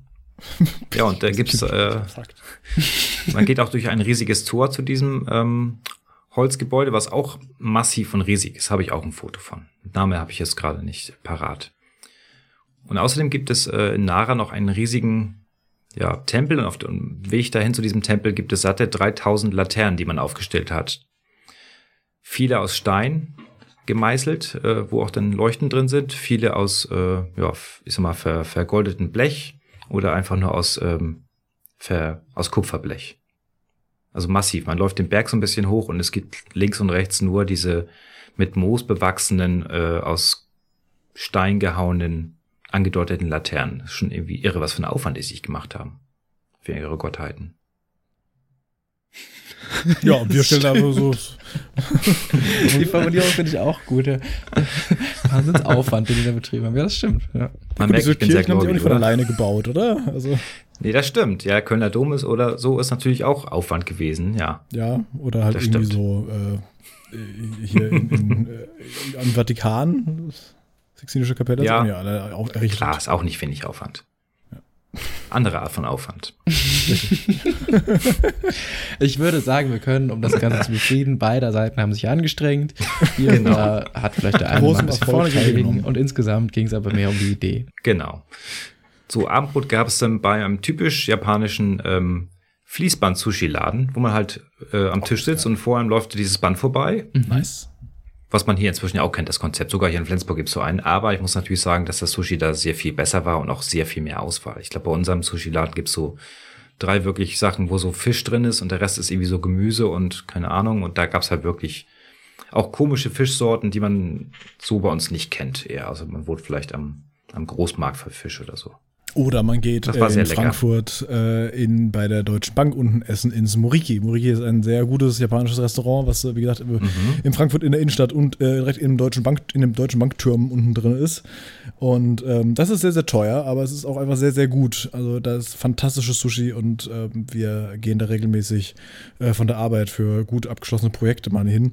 Und äh, da gehen wir da hin, sagt, moin, ich äh, hier, wir sind Vegetarier, you do you. Und dann bringen sie dir einfach Zeug und ist geil. Wenn du jetzt hier lokale Tipps gibst, dann habe ich auch kurz in Mainz Hiro Sushi raus. Der ist nicht, äh, der ist auch wahnsinnig, wahnsinnig. Habe ich auch von gehört. Unfassbar gut. Nicht so unbezahlbar, glaube ich, wie ich es mir vorstelle, dass es unten in der Deutschen Bank drin sein muss. Und auch sehr, sehr lecker. Und auch da kann man gut vegetarisch äh, und, glaube ich, sogar auch vegan essen. Und äh, auch die Fischsachen, habe ich mir sagen lassen, sind extrem, extrem gut. Also gut, was heißt teuer? Das heißt, äh, wenn wir, wenn wir da zu viert sind, haben wir für den Abend 500 Euro gezahlt. Also ein bisschen über 100 Euro kommst du pro Person raus. Ja gut, das ist schon Heftig. Also ich würde auch nicht, privat würde ich da auch nicht ständig hingehen, sag ich mal, aber äh, sag mal, die Firma zahlt, ne? Also dann ist okay. Na gut. Aber äh, wäre interessant. Äh, schade, dass du nicht in einen von den beiden zufälligerweise schon mal gegessen hättest, weil es wäre natürlich auch gut, einen Vergleich zu hören von, was man hier so als wirklich gutes Sushi sieht, im Vergleich zu dem, was dann vielleicht wirklich, wirklich gutes Sushi ist, in, in äh, quasi vor Ort. Naja, kann man nur spekulieren. Ja, vor allem, weil genau. Sushi ja einfach nicht, ist ja nicht einfach so, ein Typ sagt, ja, ey, was mache ich? Mach mir selbstständig, mache ich einen Sushi-Laden auf. Sondern das ist halt eigentlich auch eine Kunst. Man muss es irgendwie so jahrelang da perfektionieren und, und bis man sich irgendwie Sushi-Meister nennen darf, muss man wirklich viele, viele Jahre da überhaupt in diesem Bereich arbeiten. Und, äh, und hier ist ja mehr so, ja, ich habe jetzt ein Restaurant eröffnet, so, es gibt Schnitzel. So. ja, das stimmt. Die, die Japaner haben schon wirklich das den Durchhaltewillen, das Talent, alles wirklich bis zur Perfektion durchzuexerzieren. Und dann musst du halt wirklich für Sushi-Meister äh, zehn Jahre irgendwie beim Meister lernen, bevor du dich überhaupt Geselle nennen darfst, solche Scherze. Also das ist schon wirklich mhm. enorm, was sie da für Zeit und äh, Eifer reinstecken. Ja, aber es war jedenfalls sehr lecker, das Sushi. Und ähm, wir haben den Abend beschlossen mit der Aussichtsplattform vom Kyoto Hauptbahnhof so eine sehr interessante Glaskonstruktion ist und man hat von oben von der Aussichtsplattform eine sehr gute Sicht über die Stadt und auf den Kyoto Tower, den Aussichtsturm der Stadt mit 130 Meter Höhe. 131, um genau zu sein. Den haben wir aber nicht bestiegen. Am nächsten Tag ähm, ging es nach Arashiyama, das ist auch ein Berg, wieder in der Nähe oder bei Kyoto und ähm, man fährt dahin, weil man Bambus sehen will, denn da gibt's einen großen Bambuswald und das ist auf jeden Fall beeindruckend mal zu sehen, ähm, ja, wie hoch Holy Bambus Cow. wird und wie dick auch. Ich habe gerade eben mal einfach mal Arashiyama bei, bei Google eingegeben, so wie ich das die ganze Zeit mhm. immer währenddessen mache. Immer wenn du was sagst, google ich das und ja. das ist ja unfassbar grün. Also ja. das ist ja auch wahnsinnig schön. Und Bambus ist ja ein, ein sehr, sehr toller Stoff. Mit Bambus kann man ja sehr, sehr viel machen, weil es mhm. wächst einfach wahnsinnig schnell. Also ja. Äh, wenn du dann am nächsten Tag hingehst, ist alles so alles schnell, dass es auch zum Foltern reicht, ja. Richtig, genau. Äh, ja, gut, das, war, das war mehr so. Äh, früher wurde das auch gemacht, ja. Ähm, aber, aber auch äh, sehr, ein sehr guter nachwachsender Rohstoff. Äh, beispielsweise besitze ich Toilettenpapier aus Bambus, weil ähm, ja das einfach besser wächst und, und genauso gut dafür geeignet ist. Ja, sehr gut. Ist das reiner Bambus? Ich hatte nämlich auch schon mal Lappen kaufen wollen und da stand Sternchen 50% Polyester. Nee, nee, äh, das, das also, bringt's dann nicht. Aus Polyester ist auch ein bisschen komisch. Nee, nee, das ist, das ist tatsächlich komplett Bambus. Das, ähm, das kommt aus, wenn wir schon Werbung machen, aus UK, äh, das Toilettenpapier und äh, nennt sich, äh, kriegt man über die Website whogivesacrap.com. Mhm. Und da kann man das bestellen in, in rauen Mengen. Also es soll heißen, ich habe damals mal 48 Rollen bestellt. Gedacht, oh, das ja, weiß ich noch. Da, war ich kurz da, da, da, haben wir kurz danach bei dir aufgenommen und ich war irgendwie kurz ja. bei dir in der Toilette vor, bevor wir aufgenommen haben und ähm, ja, ja dann standen hab die dann da, da ähm, lagerweise Toilettenpapier gesehen und das war noch, das war, das war Gott sei Dank zu, dazu, für dein, für dein Ansehen war das noch vor Corona-Zeiten, wo das ein großer Running Gag geworden wäre. Aber auch schon da war es skurril, ehrlich gesagt. Und ich, ja, aber ähm, ich habe immer noch was davon. Das war ganz praktisch. Ich musste in der mhm. Corona-Zeit kein Toilettenpapier kaufen. Das ist auch noch mindestens nächstes Jahr noch gut. Also ich muss wirklich. Das ist. ja. Das hilft ein bisschen, ja. Und, und äh, tatsächlich auch nicht teuer. Also kann man, kann man ruhig mal machen. Und äh, wie gesagt, kommt halt aus UK, äh, kann man sagen, ja, muss ja auch verschifft werden. Na gut, aber das Toilettenpapier, was hier im Rewe ist, wächst ja auch nicht hier. Muss man auch dazu sagen. Und es kommt komplett in Papier verpackt. Auch sehr gut. Hm. Klingt ganz gut eigentlich. So, zurück zum Bambus. Wirklich sehr, sehr, genau, sehr, sehr schön aus. Ja, ist es, absolut. Und auch angenehm Schattenspenden. Das ist so ein Weg, der miteinander lang geht in diesem ja, genau. Bambuswald? Genau.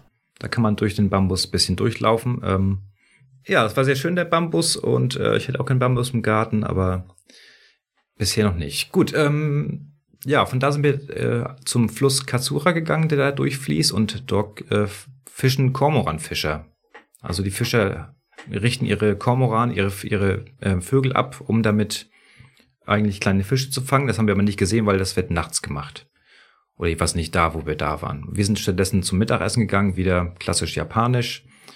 Und was danach aber dann äh, spannend war, ist, wir wollten auf den Arashiyama obendrauf, denn dort gibt es äh, freilebende Makaken, Japan-Makaken, Affen. Und die werden immer äh, gefüttert zu festen Uhrzeiten und äh, für uns wäre es noch äh, schaffbar gewesen oder war es noch schaffbar und wir hatten bloß nur noch relativ wenig Zeit und ja, wenig Zeit und äh, bergauf und Stufen, Treppen. Wir sind da hochgehetzt wie die Irren und haben es dann auch rechtzeitig geschafft. Ähm, ich würde sagen, wegen der Affen lohnt sich nicht unbedingt. Ähm, die, ja, sind halt Affen, aber die Aussicht ist nochmal sehr phänomenal. Und wer vielleicht einen Affen füttern will, der kann das oben tun.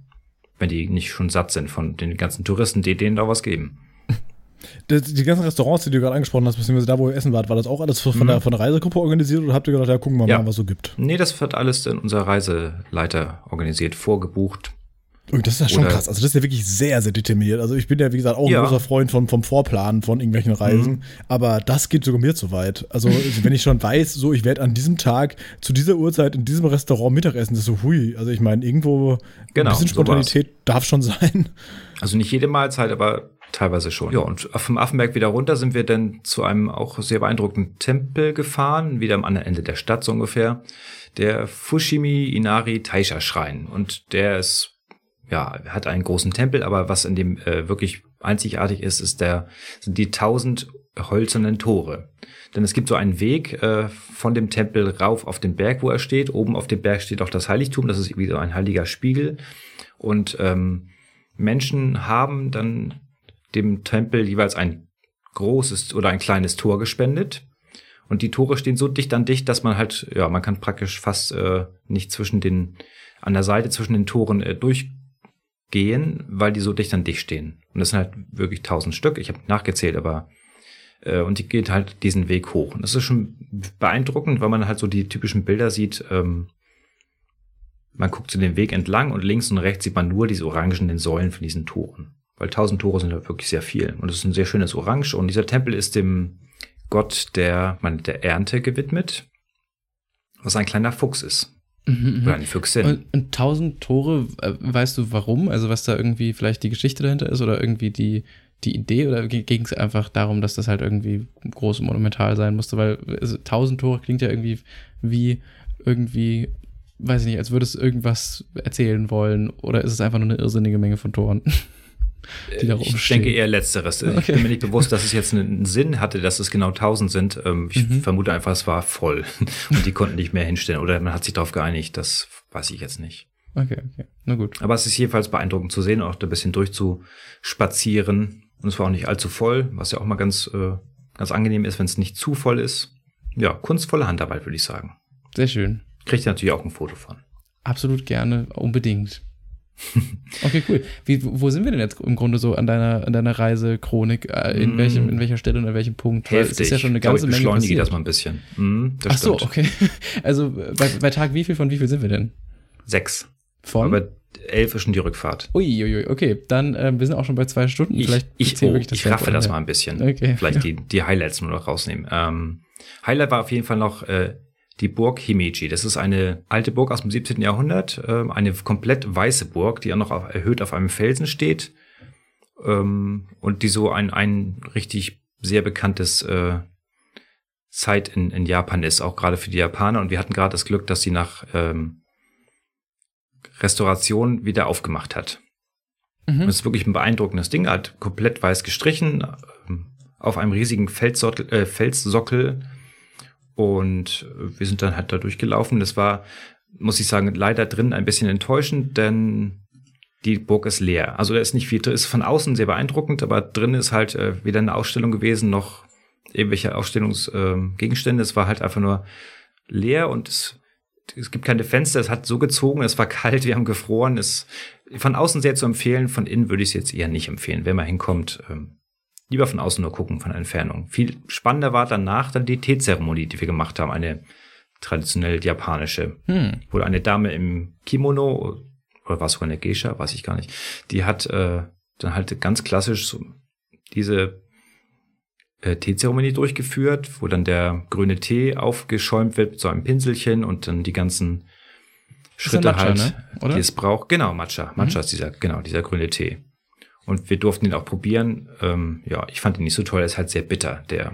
Ich mag den gern. Ich habe den leider ich hab noch nie so richtig geschafft, den so richtig gut aufzuschäumen, weil ich glaube, das muss man auch ein bisschen können und vor allem eben, ich habe mhm. es bisher immer nur mit irgendwelchen äh, Rührutensilien gemacht und ich hatte noch nie so einen richtigen äh, Schaumbesen. ähm, aber ich glaube, das, ich mag das ganz gern eigentlich. Nochmal eine Frage zur Teezeremonie. Ich dachte mhm. aus meinem Verständnis, ganz zugegebenermaßen auch hauptsächlich durch den Film Karate Kid, ist die Teezeremonie nicht auch ähm, äh, oft was äh, Richtung äh, Beziehung und, und irgendwelchen starken, äh, ja, weiß ich nicht, Liebesoffenbarungen geht? Also ist das nicht auch ein, ein Ding, was man macht äh, kurz vor Hochzeit so gefühlt ungefähr? Oder ist das komplett eine Fehlinformation? Ich dachte das immer, ich hatte das im Kopf irgendwie verbunden mit, ähm, dass das so was ganz, ja auch, wenn man möchte, kitschiges, romantisches, äh, zweisames, großer Liebesbeweis mäßiges wäre. Ist Quatsch? Kann ich nicht so sagen, das wäre mir jetzt nicht bewusst. Okay. Nö. So ähm, wird man ja. auch schlauer. ja, alles gut. Und von da ging es weiter nach Kobe. Kobe haben wir ja schon erwähnt vorhin, das Kobe-Rind. Die sehr teure, sehr teure Kuh, sehr teures Fleisch, sehr gutes Fleisch. Ähm, haben wir nicht probiert, also ich habe ich was nicht probiert, äh, weil es halt auch sehr teuer ist. Der kostet irgendwie 100 Gramm so 20 Euro so ungefähr. Was irgendwie ähm, auch der Preis für Fleisch mindestens sein sollte an der Stelle, um das nochmal einzuwerfen.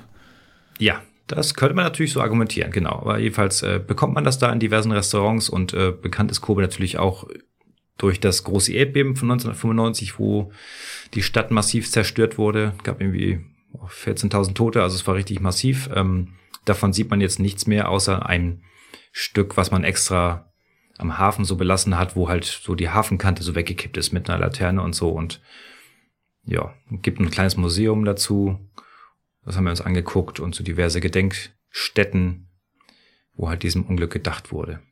Interessant ist auch in Kobe, ähm, unser Hotel war auf einer Insel mal wieder aufgeschüttet vor der Stadt, mehr so Industriegebiet und man fährt in die Stadt mit einer ähm, fahrerlosen Bahn. Also keine oh. Monorail, sondern halt äh, die, die Bahn fährt so auf Stelzen oben, wie man das äh, vielleicht von den Straßen auch kennt, ähm, fährt aber doch auf Gummirädern, also auf normalen, auf normalen Reifen, aber geführt in so einer, in so einer Spur. Und dann setzt man sich halt rein, fährt in die Innenstadt, äh, zahlt auch mit so einer drahtlosen Karte. Das ist sehr, sehr Eine angenehm. Drahtlose Karte. Also kontaktlos meine ich. Okay. generell haben wenig Karten Draht bei mir. Aber ja. Das stimmt. Das stimmt, ja. Okay, aber was macht, also Kobe, wo, wo liegt das überhaupt? Ich muss das gerade mal auf der Karte wieder suchen. Ah, busy links. Okay, da seid ihr doch ein bisschen kreuz und quer gefahren, oder? Also ihr seid, ihr ja, haben wir noch so alles so in diesem Bereich Osaka, Kyoto unten, mhm. aber immer mal wieder so nach rechts. Nara liegt zum Beispiel äh, östlich von Osaka, ihr seid ja wieder rüber. Und das habt ihr, diese, diese Routen, die dazwischen sind, äh, das, ist, das ist ja offenbar alles so im nahen Umfeld, also jetzt nicht so ewig mhm. weit entfernt mit, mit, mit, mit dem Auto. Aber wie lange seid ihr immer so am Tag dann gefahren? Mal mehr, mal weniger. Wir hatten so Reisetage, sag ich mal, wo, wo wir relativ viel gefahren sind wir hatten auch Tage, wo wir halt nicht so viel, also sind wir von, von Kyoto sind wir halt zwei, drei Tage unterwegs gewesen und von, von äh, Kobe auch ein, zwei Tage und dann ging es eigentlich. Also ich fand es nicht so schlimm mit dem Fahren. Mhm. Okay, gut. Osaka waren wir zum Beispiel von Kobe, das ist auch nicht so weit, dass wir mit dem Zug hingefahren. Ja, das ging. Mhm.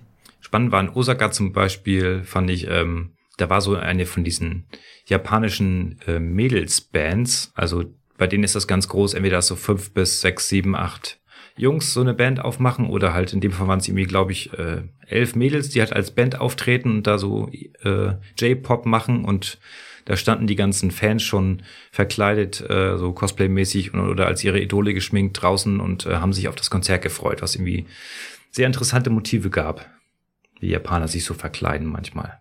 Wo ging es danach so hin? Weil es ist, ähm, hat irgendwann ging es nach Tokio oder so gesagt, weil das ist ja genau. So als, das ist schon eigentlich fast der nächste Schritt. Wir ah, haben noch einen Zwischenschritt gemacht. Mhm. Das ist das ist auf jeden Fall noch interessant, denn wir ja.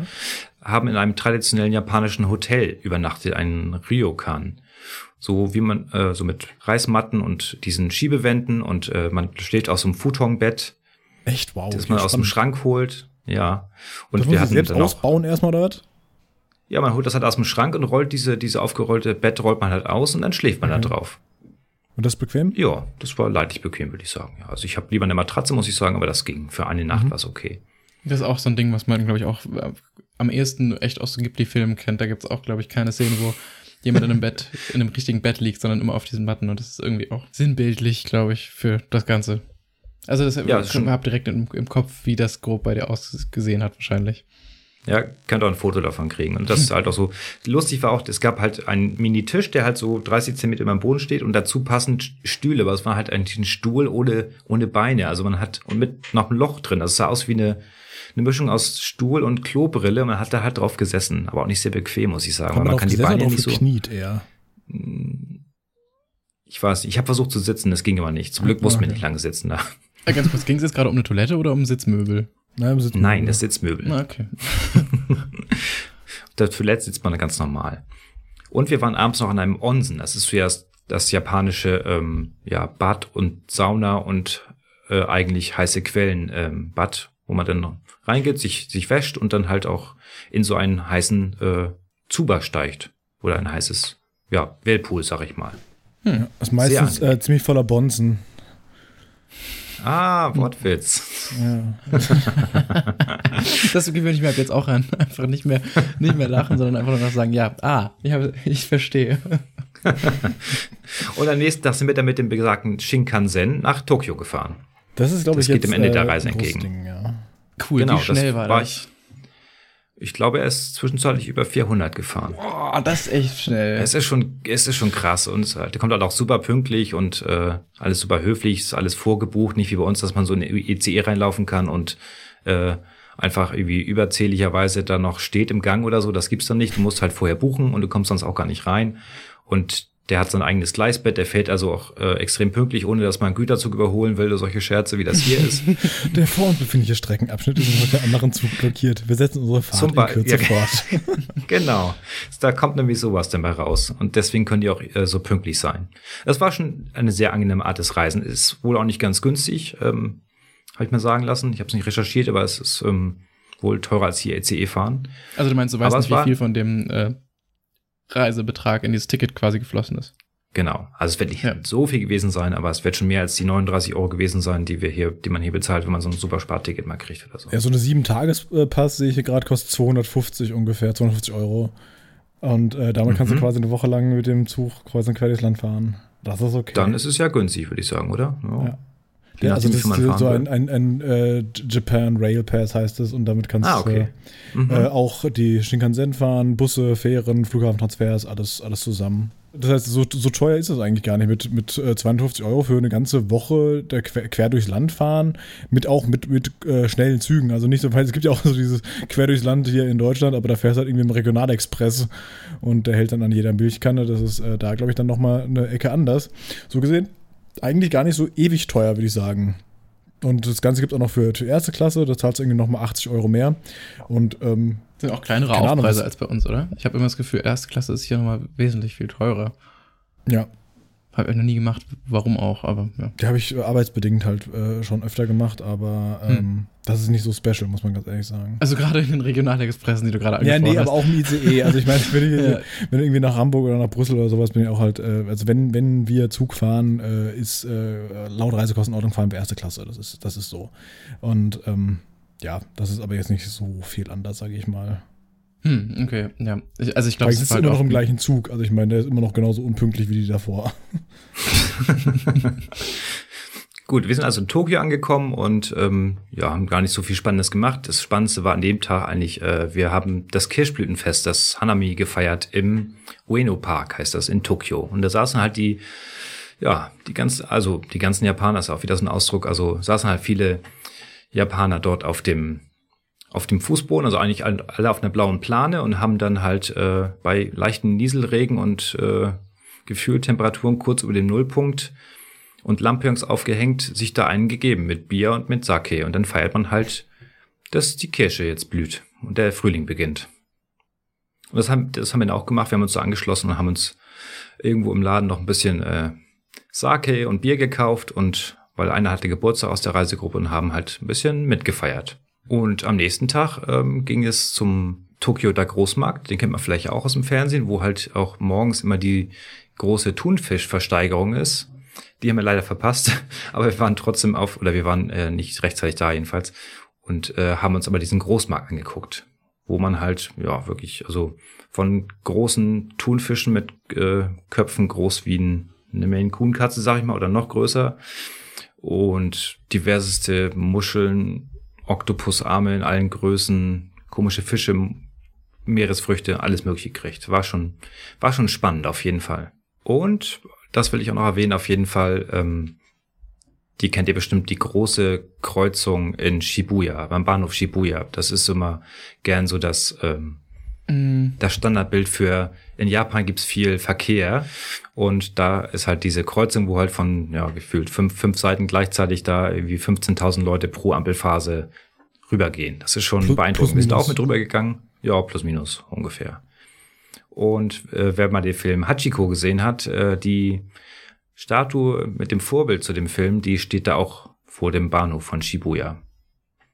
Da waren wir dann auch und haben wir diesen Hund angefasst. Kennt ihr Hachiko? Ja, sagt Noch nie das. gesehen, einfach weil ich Angst habe, dass ich mich einfach nur einheule die ganze Zeit. Exakt so ist es bei das mir auch. Das könnte passieren, ja. das ist ein sehr herzerwärmender Film, das kann man nicht anders sagen. Auch wenn man vielleicht keine Hunde mag, aber ja. Wer macht ja keine Sehr Hunde? schön. Leute, die Katzen mögen. Ja, du magst Katzen. ja, aber ich mag trotzdem auch Hunde. ah, gut. Du bist ein guter Mensch. Wenn du beides machst, bist du ein guter Mensch. ja, ja, dann wollten wir zum, ja, ganz schnell noch, dann zum Tokyo Skytree. Das ist das zweithöchste Gebäude der Welt. Durch die halbe Stadt da mit der U-Bahn hingefahren und auch von diesen Leuten reingestopft worden in die U-Bahn. Aber es war zu voll. Es gab zu viele Touristen, die schon hoch wollten. Ganz kurz, wie unbequem ist es, in so eine U-Bahn gedrückt zu werden? Auf so einer Skala von 1 bis 10. Ich würde schon sagen, das ist der 8 bis 9. Ja, ne? Schaut auch eher um.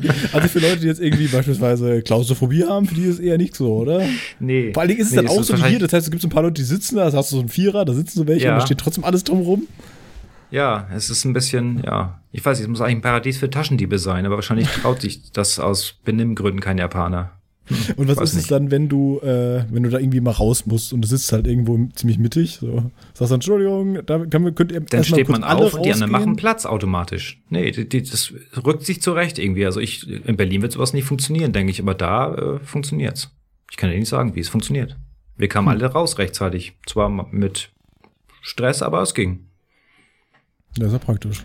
Naja, schön, also schön, wir schön. haben nicht diesen Turm bestiegen, ähm, der ist trotzdem ganz schön anzusehen und dann war abschließendes äh, Abendessen noch mit Feuerwerk vom Disneyland Tokyo, was wir sehen konnten. Ach stimmt, Wusste ich auch nicht, dass es da eins gibt. Ja, ja richtig, doch. Gibt offensichtlich. In Shanghai gibt es ja auch noch eins, in Tokio und äh, Paris und so, ja. Ja, äh, hm. cool. Ich weiß gar nicht, haben die Wisst ihr, habt ihr eine Ahnung eigentlich, wie, wie groß äh, Tokio ist von der Einwohnerzahl? Äh, Absolut keine ich, Ahnung. Ich habe keine Ahnung. Ich, ich gucke jetzt nicht nach. Ich würde schätzen 20 Millionen. Und jetzt gucke ich mal, wie viel also, sind. Ja, nee, also Tokio selber hat so 9 Millionen und der Großraum Aber Tokio 40. So vier, vier, na, Ui, okay. 40. Ja. ja. Okay. Und da habe ich Ballungsraum. Ja. Genau. Ja, ich, ich hatte, ich hatte schon äh, gedacht, also nicht nur die Stadt selbst, aber äh, Metropolregion, aber, aber da habe ich doch, war ich doch noch knapp daneben, ne? Hui, das sind ja, ja doch ein paar knapp, dort. Das ist schon gigantisch. Ja. Bis zum Horizont ungefähr. Ja, und für uns war nächsten Tag dann äh, auch schon Rückreise. Ach echt, ihr habt nur eine Nacht in Tokio gehabt? Ihr seid da hingefahren? Nee, ich habe jetzt einen Tag übersprungen, weil wir nicht so viel äh, gemacht haben. Ach so, okay. Also, ja, hier ist noch die Stadt, tschüss, okay, weiter geht's. nee, nee, nee, nee. Nee, wir waren schon äh, zwei Nächte in Tokio, sonst hätte sich das wohl auch nicht so richtig gelohnt dann. Ja, das glaube ich. Ja, das war sehr gut. Ich sehe gerade, ich hatte mir eine Notiz gemacht, äh, da Live ja Matcha mag. Es gibt ja in Japan auch zum Beispiel KitKat Matcha oder andere Süßigkeiten, wo man Matcha mit reinmacht. Sogar so sehr vielen. Also die stehen da richtig drauf. Ja, dieses, dieses KitKat Matcha ist, glaube ich, auch das, ähm, keine Ahnung, habe ich auch schon aus zehnmal aus irgendwelchen Snackboxen gesehen. Ich glaube, das ist irgendwie so das, das Klischee äh, japanische Snackprodukt. Guck mal, das gibt's bei uns auch, aber da ist es anders verrückt, oder? Ja. Ähm, ja. ja, es stimmt schon. Ich glaube, Matcha ist ein großes Thema. Oder ist zumindest auch irgendwie einfach, glaube ich, vor zwei Jahren so wahnsinnig hochgehypt worden und deswegen in alles Mögliche mit reingemengt worden. Ja. Okay, aber das heißt, das war schon dein letzter Tag. Das ist. Ähm, das war dann schon der letzte Tag, leider, ja. Also, das heißt schon, es ist ja jetzt auch nicht so, dass du nichts zu erzählen hattest. Es war ja echt viel, viel, viel dabei. Also ganz schön arg viele Stationen. Für, für zehn Tage, also klar, natürlich war das alles durchgetaktet und mal so, wäre wahrscheinlich auch mal nett gewesen, irgendwie so einen Tag zum Entspannen zu haben, ähm, denke ich mir mal. Aber mhm. klar, wenn es halt so, so, eine Reisegruppe ist. Ich weiß nicht, hattest du es vorhin nicht erwähnt, wie viele Leute ihr wart? So Mitte 20. Okay, ja gut, das geht Also so, ja, das ging. Also was ich, ich fand es im Großen und Ganzen gut. Ähm, was ich so ein bisschen vermisst habe, ist halt, also ich sag mal, die Natur kam vielleicht ein bisschen zu kurz. Ich hätte manchmal noch ein bisschen mehr vielleicht äh, mal so ein bisschen Japan außerhalb von äh, Bebauung gesehen. Mhm. Und das Land ist ja nun mal mhm. ziemlich dicht gebaut, hat aber auch noch äh, eigentlich viel Natur zu bieten, so, wenn man ein bisschen aus der Stadt rauskommt. Aber ansonsten war ich, kann ich das eigentlich empfehlen. Ich war da sehr zufrieden mit, gerade für so ein Land, wo man vielleicht nicht so auf eigene Faust, so wegen Sprachbarriere und so weiter, machen möchte, würde ich das schon mal machen, ja. Muss man mal ausprobieren, würde ich sagen. Das ist vielleicht zum Reinkommen ganz gut, oder? Also ich meine, äh, ja, ja, wenn, wenn, man, so. wenn, man, wenn man das halt, dann sieht man das alles so mal und man hat irgendwie da zehn Tage, zwei Wochen oder sowas und, und, und denkt sich, ja, das ist ja vielleicht ganz nett. Und wenn genau. man da wirklich super viel äh, Gefallen dran gefunden hat, ähm, kann man ja irgendwann dann nochmal dahin. Also ähm, absolut. Vor allem, weil, weil Japan ist ja auch jetzt irgendwie doch ein bisschen größer und es gibt ja auch mehr als nur, wie du gesagt hast, es gibt ja auch mehr als nur diese Metropolregion, die ähm, dort, dort unten eher so im, äh, wobei eher mittig so angeordnet sind, Osaka, Tokio und sowas, die Ecke. Gibt ja im, im Norden geht es ja noch eher, eher ein bisschen dünn besiedelter weiter. Das stimmt, Aber trotzdem ja. auch so mit, mit netten Orten, von denen man mal gehört hat. Wie zum Beispiel Fukushima, aus dem man aus anderen Gründen mal. Ja, kann man da mal unbedingt hinfahren, ist äh, sehr günstig von der Übernachtung, glaube ich. Äh, glaube ich auch, ja. Boah, ey, ich, ich, ich verstehe auch diesen ganzen Tschernobyl-Tourismus überhaupt nicht. Ich habe da solche Paranoias vor. Ich bin froh, wenn ich von diesen ganzen Orten möglichst weit weg bleibe. Ja, ja das ist auch besser so. Ja. Oh je. Ich habe noch ein paar, habt ihr noch Fragen soweit? Sonst hätte ich noch ein, zwei Empfehlungen. Also Filme ja, die Frage und ist, äh, Serien würdest du es nochmal ja. machen? Also und, und äh, das, du hast gerade am Anfang gesagt, das war jetzt fünf Jahre her. Ne? Mhm.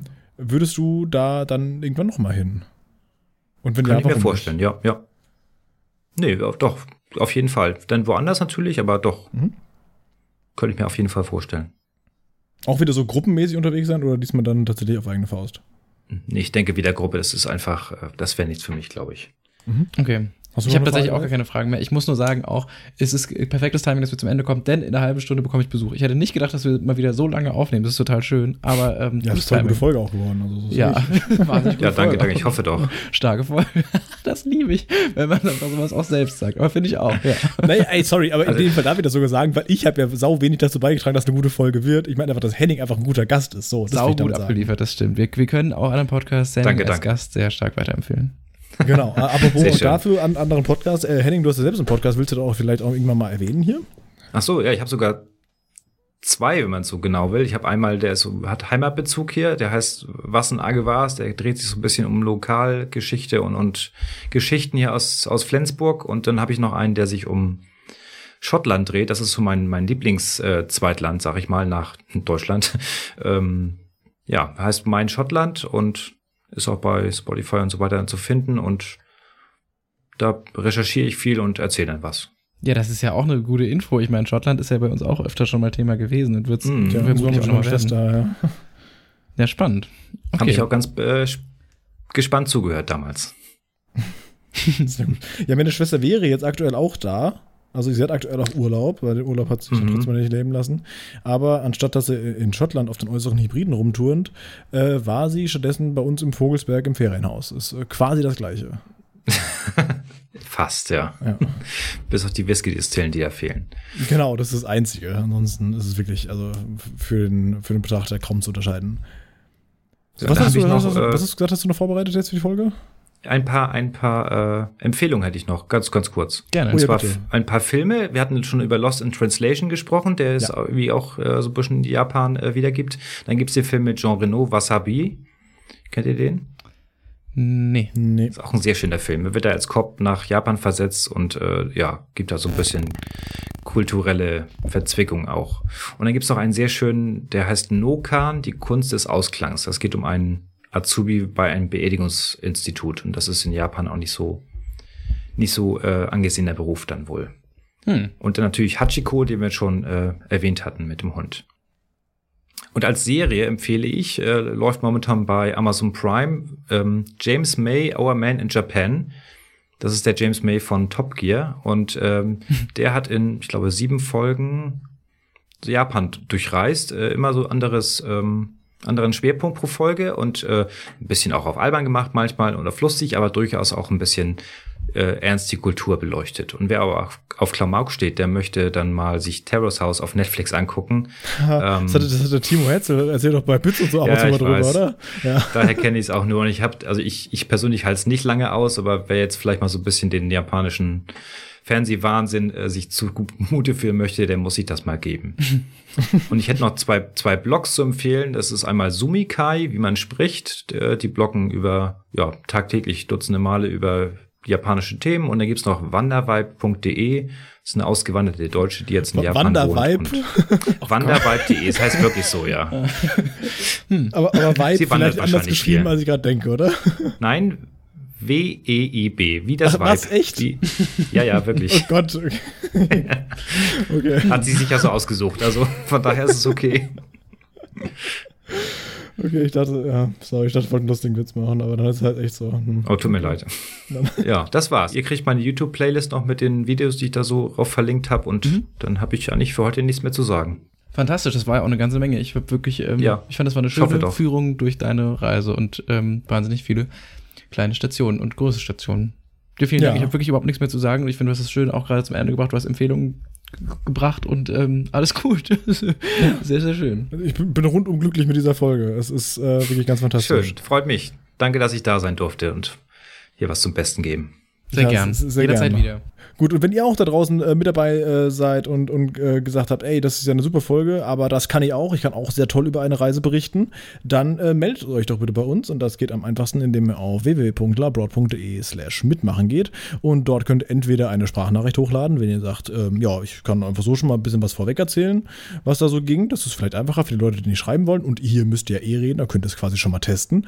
Oder aber ihr sagt, nö, ich schreib's einfach mal äh, runter, wo ich war und was ich dazu berichten habe und äh, dann melden wir uns bei euch. Wie gesagt, entweder über die Website oder am einfachsten auch über unseren Instagram-Account labrod-pod. Da schreibt ihr uns eine Nachricht und wir setzen uns dann mit euch in Verbindung. Und das wäre schön. Ganz genau. Super. Dann bis zum nächsten Mal. Noch einmal vielen Dank an dich, Henning, und auch an dich, Andreas. Sehr gerne. Für das äh, gemeinsame Hosten dieser fantastischen Show. Und ähm, das war's. Bis zum nächsten Mal. Bis zum nächsten Mal. Macht's gut. Tschüss. Tschüss.